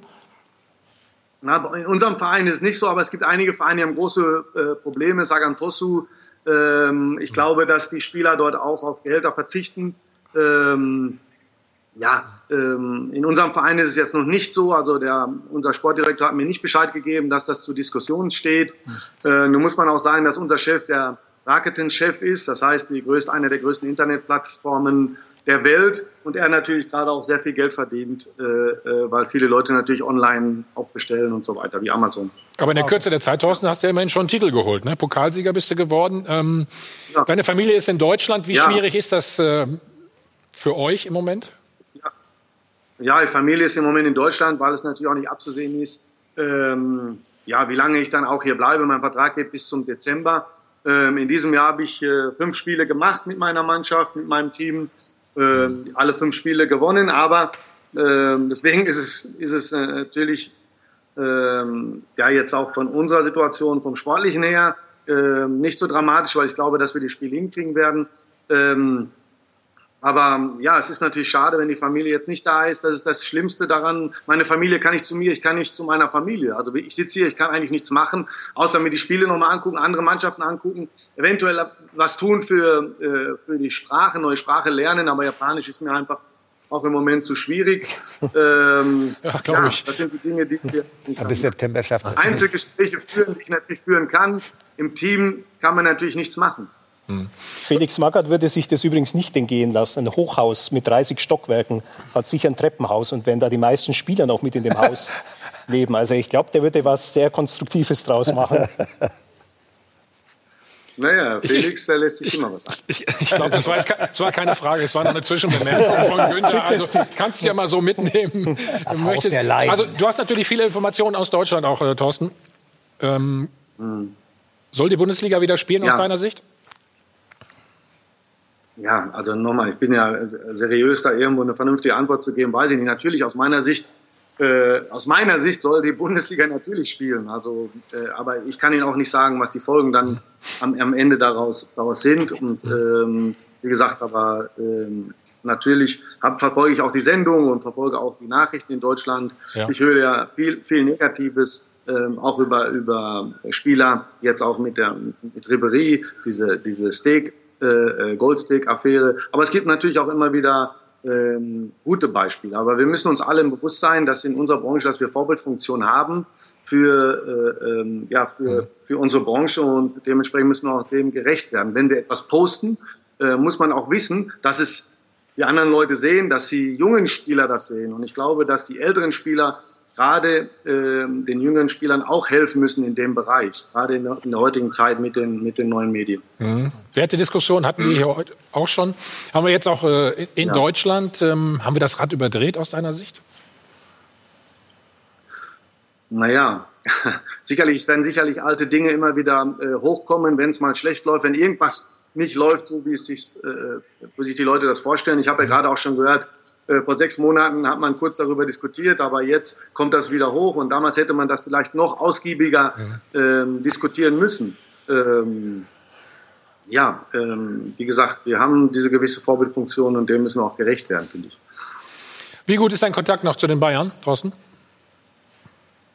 Ja, eigentlich ganz gut. Also, wie gesagt, ich wohne ja oder meine Familie wohnt in München. Ich bin immer wieder in München wenn ich denn Zeit habe, wenn es ähm, mein, mein Beruf dann erlaubt hier in Japan. Im Moment geht das ja nicht so. Ich muss mir natürlich voll und ganz dem also ich weiß, dass das eine mhm. Familie immer hier, aber ich äh, habe einen guten Kontakt zu Bayern. Mhm. Ich, ich, glaube, du hattest sogar mal einen sehr guten. Wir haben natürlich eine Szene rausgesucht. Schau mal hier, der neue Sportdirektor der Bayern, der Sportvorstand. Küsschen, Küsschen. Ja. Was war da los? Weißt du das noch? Oder wann war das vor allen Dingen auch? Mensch, wir haben Überlegt. Ähm, das war sicherlich wieder äh, eine wichtige Meisterschaft haben, wahrscheinlich die erste. Ähm, ich sehe Giovanni noch dabei und naja, gut. gut. Wir, ich, wir, sind beide verheiratet. Ihr müsst euch keine Gedanken wir, wir machen uns die wenigsten Gedanken hier, glaube ich. Das sieht mittlerweile aus, wirklich, ne? Das passiert ja selbst im Fernsehen, wenn man jetzt auf mal Szenen sieht, wo sich Menschen umarmen, wo sehr viele zusammenstehen. Ja, gut, Hier sieht man sogar ein Küsschen. Ja, es fühlt sich fast an, die Bilder aus einer, aus einer anderen Zeit. Ja. Ne? Ja. Echt, äh, ja. das wäre ja heute, äh, stell, äh, stell dich doch mal vor, ich würde das heute machen. Hm. Ähm, gerade zu der Zeit. Es wird alles wieder kommen, es wird alles wieder kommen. Thorsten, herzlichen Dank.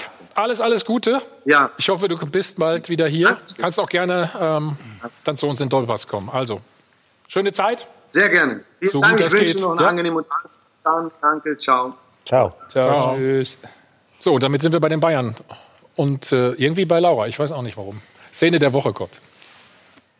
Ja, da sind wir beim FC Bayern angekommen und ich glaube, Hansi Flick, oder ich gehe stark davon aus, dass Hansi Flick kein Küsschen bekommen hat äh, von Hassan Salihamidzic, auch nicht durch die Masken, die die Herren hier getragen haben. Grund war eben die Vertragsverlängerung. Offiziell wurde jetzt endlich auch mal die Unterschrift unter den Vertrag gesetzt. Das ist eben das Bild, was dabei entstanden ist. Und natürlich, der Stift, Sie sehen schon, Hansi Flick hat ihn extra in die Kamera gehalten. Natürlich ein ganz berühmter Stift nach den 3 zu 0 gegen den FC Chelsea in der Champions League hatte er den von Karl-Heinz Rummenigge geschenkt bekommen. Jetzt kam er also zum allerersten Mal auch zum Einsatz und die Frage ist, vielleicht gibt es ja auch noch den einen oder anderen Spieler, der eben mit diesem Stift genau seinen Vertrag unterzeichnen könnte beim deutschen Rekordmeister Leroy Sané, der sehr scharf im Gespräch bei den Bayern. Und er hat auch schon mit Hansi Flick gesprochen am Telefon. Rund 30 Minuten sollen sie sich wohl unterhalten haben. Also das könnte ja doch ein Zeichen sein, dass Leroy Sané vielleicht dann doch zum FC Bayern kommen könnte. Und apropos FC Bayern, Miroslav Klose, lange Zeit auch da gewesen, momentan ja auch Trainer. Und vielleicht wird er ja sogar Co-Trainer unter Hansi Flick. Sie können sich mal reinklicken unter sport1.de. Klose hat das Zeug zum Top-Trainer und welche Argumente für ihn sprechen, das alles eben hier aufgelistet. Viel Spaß beim Lesen. Willi Demuth und andersrum wieder gesagt, Trainer äh, Transferoffensive. Passt das zusammen? Ja, also ich denke, zu Bayern passt das Oder auf ist jeden das Pflicht, Nein, das passt zu Bayern wunderbar, denn das kenne ich seit 37 Jahren nicht anders. Ähm, und da habe ich kein Problem mit, wenn die einen sehr teuren und attraktiven Spieler sich kaufen. Das ist deren. Wir, wir haben genug Kohle äh, auf, auf, auf, als Festgeld auf der Bank. Äh, bei einem Umsatz von 700 Millionen kann man das machen. Wir haben, glaube ich, 150 oder sowas. Da kann man das nicht machen. Da kann man auch einen Spieler holen, ne? so ist es nicht. Ne? Ja, aber nicht, nicht so Herrn Sané. Ja, hm. Reinhold, guck mal. Das sind zwei Spieler, die ich da sehe. Also genau. einmal ist es äh, ein Top-Talent aus Europa und ein internationaler Star. Das sind zwei Spieler, die auf der Wunschliste stehen. Top-Talent also aus Sané Europa plus, ja. plus Havertz. Nehmen wir mal Top-Talent ist das, habe ich letzte Woche schon gesagt, ist das Talent noch? Ich weiß nicht, ob das in der Begrifflichkeit schon falsch ist aus eurer Sicht. Boah, ich würde schon sagen, Top-Talent ist noch eine andere äh, Liga. Als jetzt Sané oder Harvard sind, Europa, sind schon international. Leverkusen dann doch nicht Europa für euch. Ah, ihr seid aber auch unverschämt. Also Andreas Rettig hat zum Beispiel gesagt, so, das ist... Ähm muss man jetzt nicht gerade. Ja, ich find, ganz ehrlich. Aber ich, warum? Ja. Also ich, ich kann es echt gut nachvollziehen. Äh, hier sehen wir das äh, Rettich-Zitat. Äh, ja. Nochmal, die Fans dürfen jetzt nicht zu kurz kommen. Mir fehlt ein wenig der Glaube, wenn der FC Bayern schon wieder von einer großartigen Transferoffensive schwadroniert. Nee, also der FC Bayern muss da, glaube ich, auch seinem Markenkern gerecht werden. Und, mhm. und äh, wie wir eben über Differenzieren gesprochen haben, müssen wir es da auch. Du kannst den FC Bayern nicht mehr mit Werder Bremen vergleichen oder mit Augsburg oder mit Düsseldorf. Das sind, äh, das sind andere Welten. So, das muss man so klar sagen. Und die Bayern müssen ihre Partner, ihre Stakeholder, ihre Fans glücklich machen. Steak haben wir jetzt auch schon oft gesagt. Ja, ja, ja Stakeholder ist jetzt, aber jetzt nicht in gemeint. Ja, gut, das, da ist Bayern ein internationales Unternehmen und nicht, ja, nur, und, und, und nicht mehr nur ein Fußballverein. Ne? Und da müssen Sie natürlich jetzt ein, um in der Sprache zu bleiben, das klingt manchmal widerlich, aber ein Hotstock bleiben. Also eine interessante Aktie am Markt, in die man auch vielleicht investiert. Und wenn ich jetzt eine potenzielle Marke bin, die in den Fußball will, ne, Bayern geht nach vorne. Die die denken daran, äh, wie sie sich aufstellen wollen. Für die, die lassen nicht, die sprechen nicht über Krise, ne, sondern ähm, die verlängern, äh, äh sind kurz davor, möglicherweise Manuel Neuer zu verlängern, haben äh, äh Thomas Müller verlängert, äh, haben anderes Top Davis. Mit, mit, Davis haben sie äh, verlängert, ein Top-Talent, das auch anderswo ähm, gewollt gewesen wäre bei anderen europäischen Top-Vereinen. Also Bayern lässt sich das nicht anmerken. Ja. Ne, das sind sie halt. Mir san mir. Mhm. Wir sind da. Ja, außerdem ist, ist es ja auch gut, äh, wenn, wenn Sané in die deutschen Stadien kommt. Das ja. belebt ja insgesamt die Bundesliga. Das ist ja. nicht nur gut für den FC Bayern. Allerdings bitte keine goldenen Steaks. Ja, also Transferoffensive wäre auch ein bisschen mehr, als wenn man jetzt über die Verpflichtung von zwei neuen Spielern nachdenkt. Äh, die krempeln ja die Mannschaft nicht total um. Die Mannschaft hat seit ein paar Jahren einen Umbruch. Du hast mit Karl-Heinz Rummenigge äh, lange gesprochen, ne? Es war, war die Kollegin, ähm, die gesprochen hat. Ja, äh, Rummenigge verwendet auch natürlich das, äh, Wort, das Wort Demut. Ja, ähm, FC Bayern bemüht sich jetzt natürlich wie, wie alle anderen Vereine jetzt ähm, vor allem gegenüber der Politik nicht ähm, zu fordernd aufzutreten. Ja, also man, man, man, sagt immer ganz klar, man stellt jetzt die, man fügt sich der Entscheidung, die andere zu treffen haben. Ähm, aber das schließt ja nicht aus, dass man jetzt über die nächsten paar Wochen und die Frage, ob es jetzt äh, im Mai, auch Juni weitergeht ob man, oder ob man die Saison abbricht, dass man darüber hinausdenkt und, und für die neue Saison irgendwas in Angriff nimmt. Mhm. Und äh, bei Leroy Sané ist es ja so, dass dieses Thema eigentlich seit gutem Jahr auf dem Tisch ist. Und ähm, wenn man die Bayern kennt, dann weiß man, wenn ein Name mal sehr offensiv kommuniziert worden ist, ja, dass sie das eigentlich ungern hinnehmen wollen würden, dass so ein Transfer scheitert. Also da äh, haben sie schon auch ihren Stolz. Also die werden dann sicher alles versuchen, den Transfer dann irgendwann jetzt mal einzutüten. Könnte aber auch sein, dass er nicht mehr ganz so teuer ist, wie, genau. wie es schon mal der ja. Fall gewesen sein soll. So, wir haben noch eine Nachricht aus Köln. Sie haben am Anfang der Sendung ja mitbekommen, ein Spieler hat seinen Unmut ein bisschen geäußert oder hat es kritisch gesehen äh, mit den Corona-Fällen äh, in der Mannschaft. Birger Verstrate da gibt es gleich eine Stellungnahme dazu. Und ähm, eins müssen wir natürlich auch noch besprechen, ne? Das Verhältnis von Willy Lemke und Uli Hoeneß. Kurze Pause nochmal. Wieder zurück beim Check 24, Doppelpass und Laura hat Neuigkeiten aus Köln. Aber erst einmal wollen wir natürlich schauen, wie die Zuschauer abgestimmt haben bei unserer Frage der Woche. Drei positive Corona-Tests in Köln ist der Bundesliga Neustadt doch noch gefährdet. Und 55 Prozent von Ihnen zu Hause sagen, ja, das könnte alles tatsächlich ins Wanken kommen. 45 Prozent sind der Meinung, nein, das sollte kein Hindernis darstellen. Sie haben uns auch angerufen, das ist Ihre Meinung dazu. Trotz der Vorkommnisse oder den aktuellen Meldungen aus Köln finde ich, die Bundesliga sollte trotzdem starten. Es wird auch alles getan, damit man das auch in den Griff bekommt. Ich gehe davon aus, dass die Bundesliga noch im Mai wieder starten wird und dann wird das Chaos ratzfatz seine Folge nehmen. Es werden positive Tests kommen und das werden dann gleich mehrere Mannschaften ausfallen, weil die ja gegeneinander spielen innerhalb von kurzer Zeit. Die Tabelle wird unkomplett sein. Die Nachholspiele werden irgendwann gar nicht mehr nachgeholt werden können. Natürlich wird die Bundesliga wieder losgehen, aber eben nur deshalb, weil Fußballbusiness ein absolutes Paralleluniversum ist. Wenn man glaubt, man kommt mit der Eindämmungsstrategie zum Ziel, dann muss man auch Bundesligaspiele folgerichtig erlauben. Und jetzt sind wir eben beim ersten FC Köln angekommen. Die rudern nämlich ein bisschen zurück. Der Verein und äh, Bürgerverstrate haben sich nämlich zu Wort gemeldet. Unter anderem heißt es eben hier, nachdem die drei positiven Fälle in unserem Kreis bekannt wurden, habe ich in einem Interview über meine persönlichen Sorgen vor einer Ansteckung meiner Freundin berichtet. Dabei habe ich mich an einigen Stellen falsch ausgedrückt, sodass in der Übersetzung ein missverständlicher Eindruck entstanden ist, der mir leid tut. Also statt aus den Emotionen heraus ein Interview zu geben, hätte ich den Kontakt zu unserem Arzt suchen und mir meine Fragen erklären lassen müssen. Es lag nicht in meiner Absicht, den zuständigen Behörden oder dem ersten FC Köln Vorwürfe zu machen. Also Hintergrund nochmal, die Freundin ähm, oder Frau ist eben ähm, am Herzen oder hat eine Vorerkrankung am Herzen, wird sich aber jetzt nach Belgien begeben, also dass da eben kein Kontakt zum Mann besteht.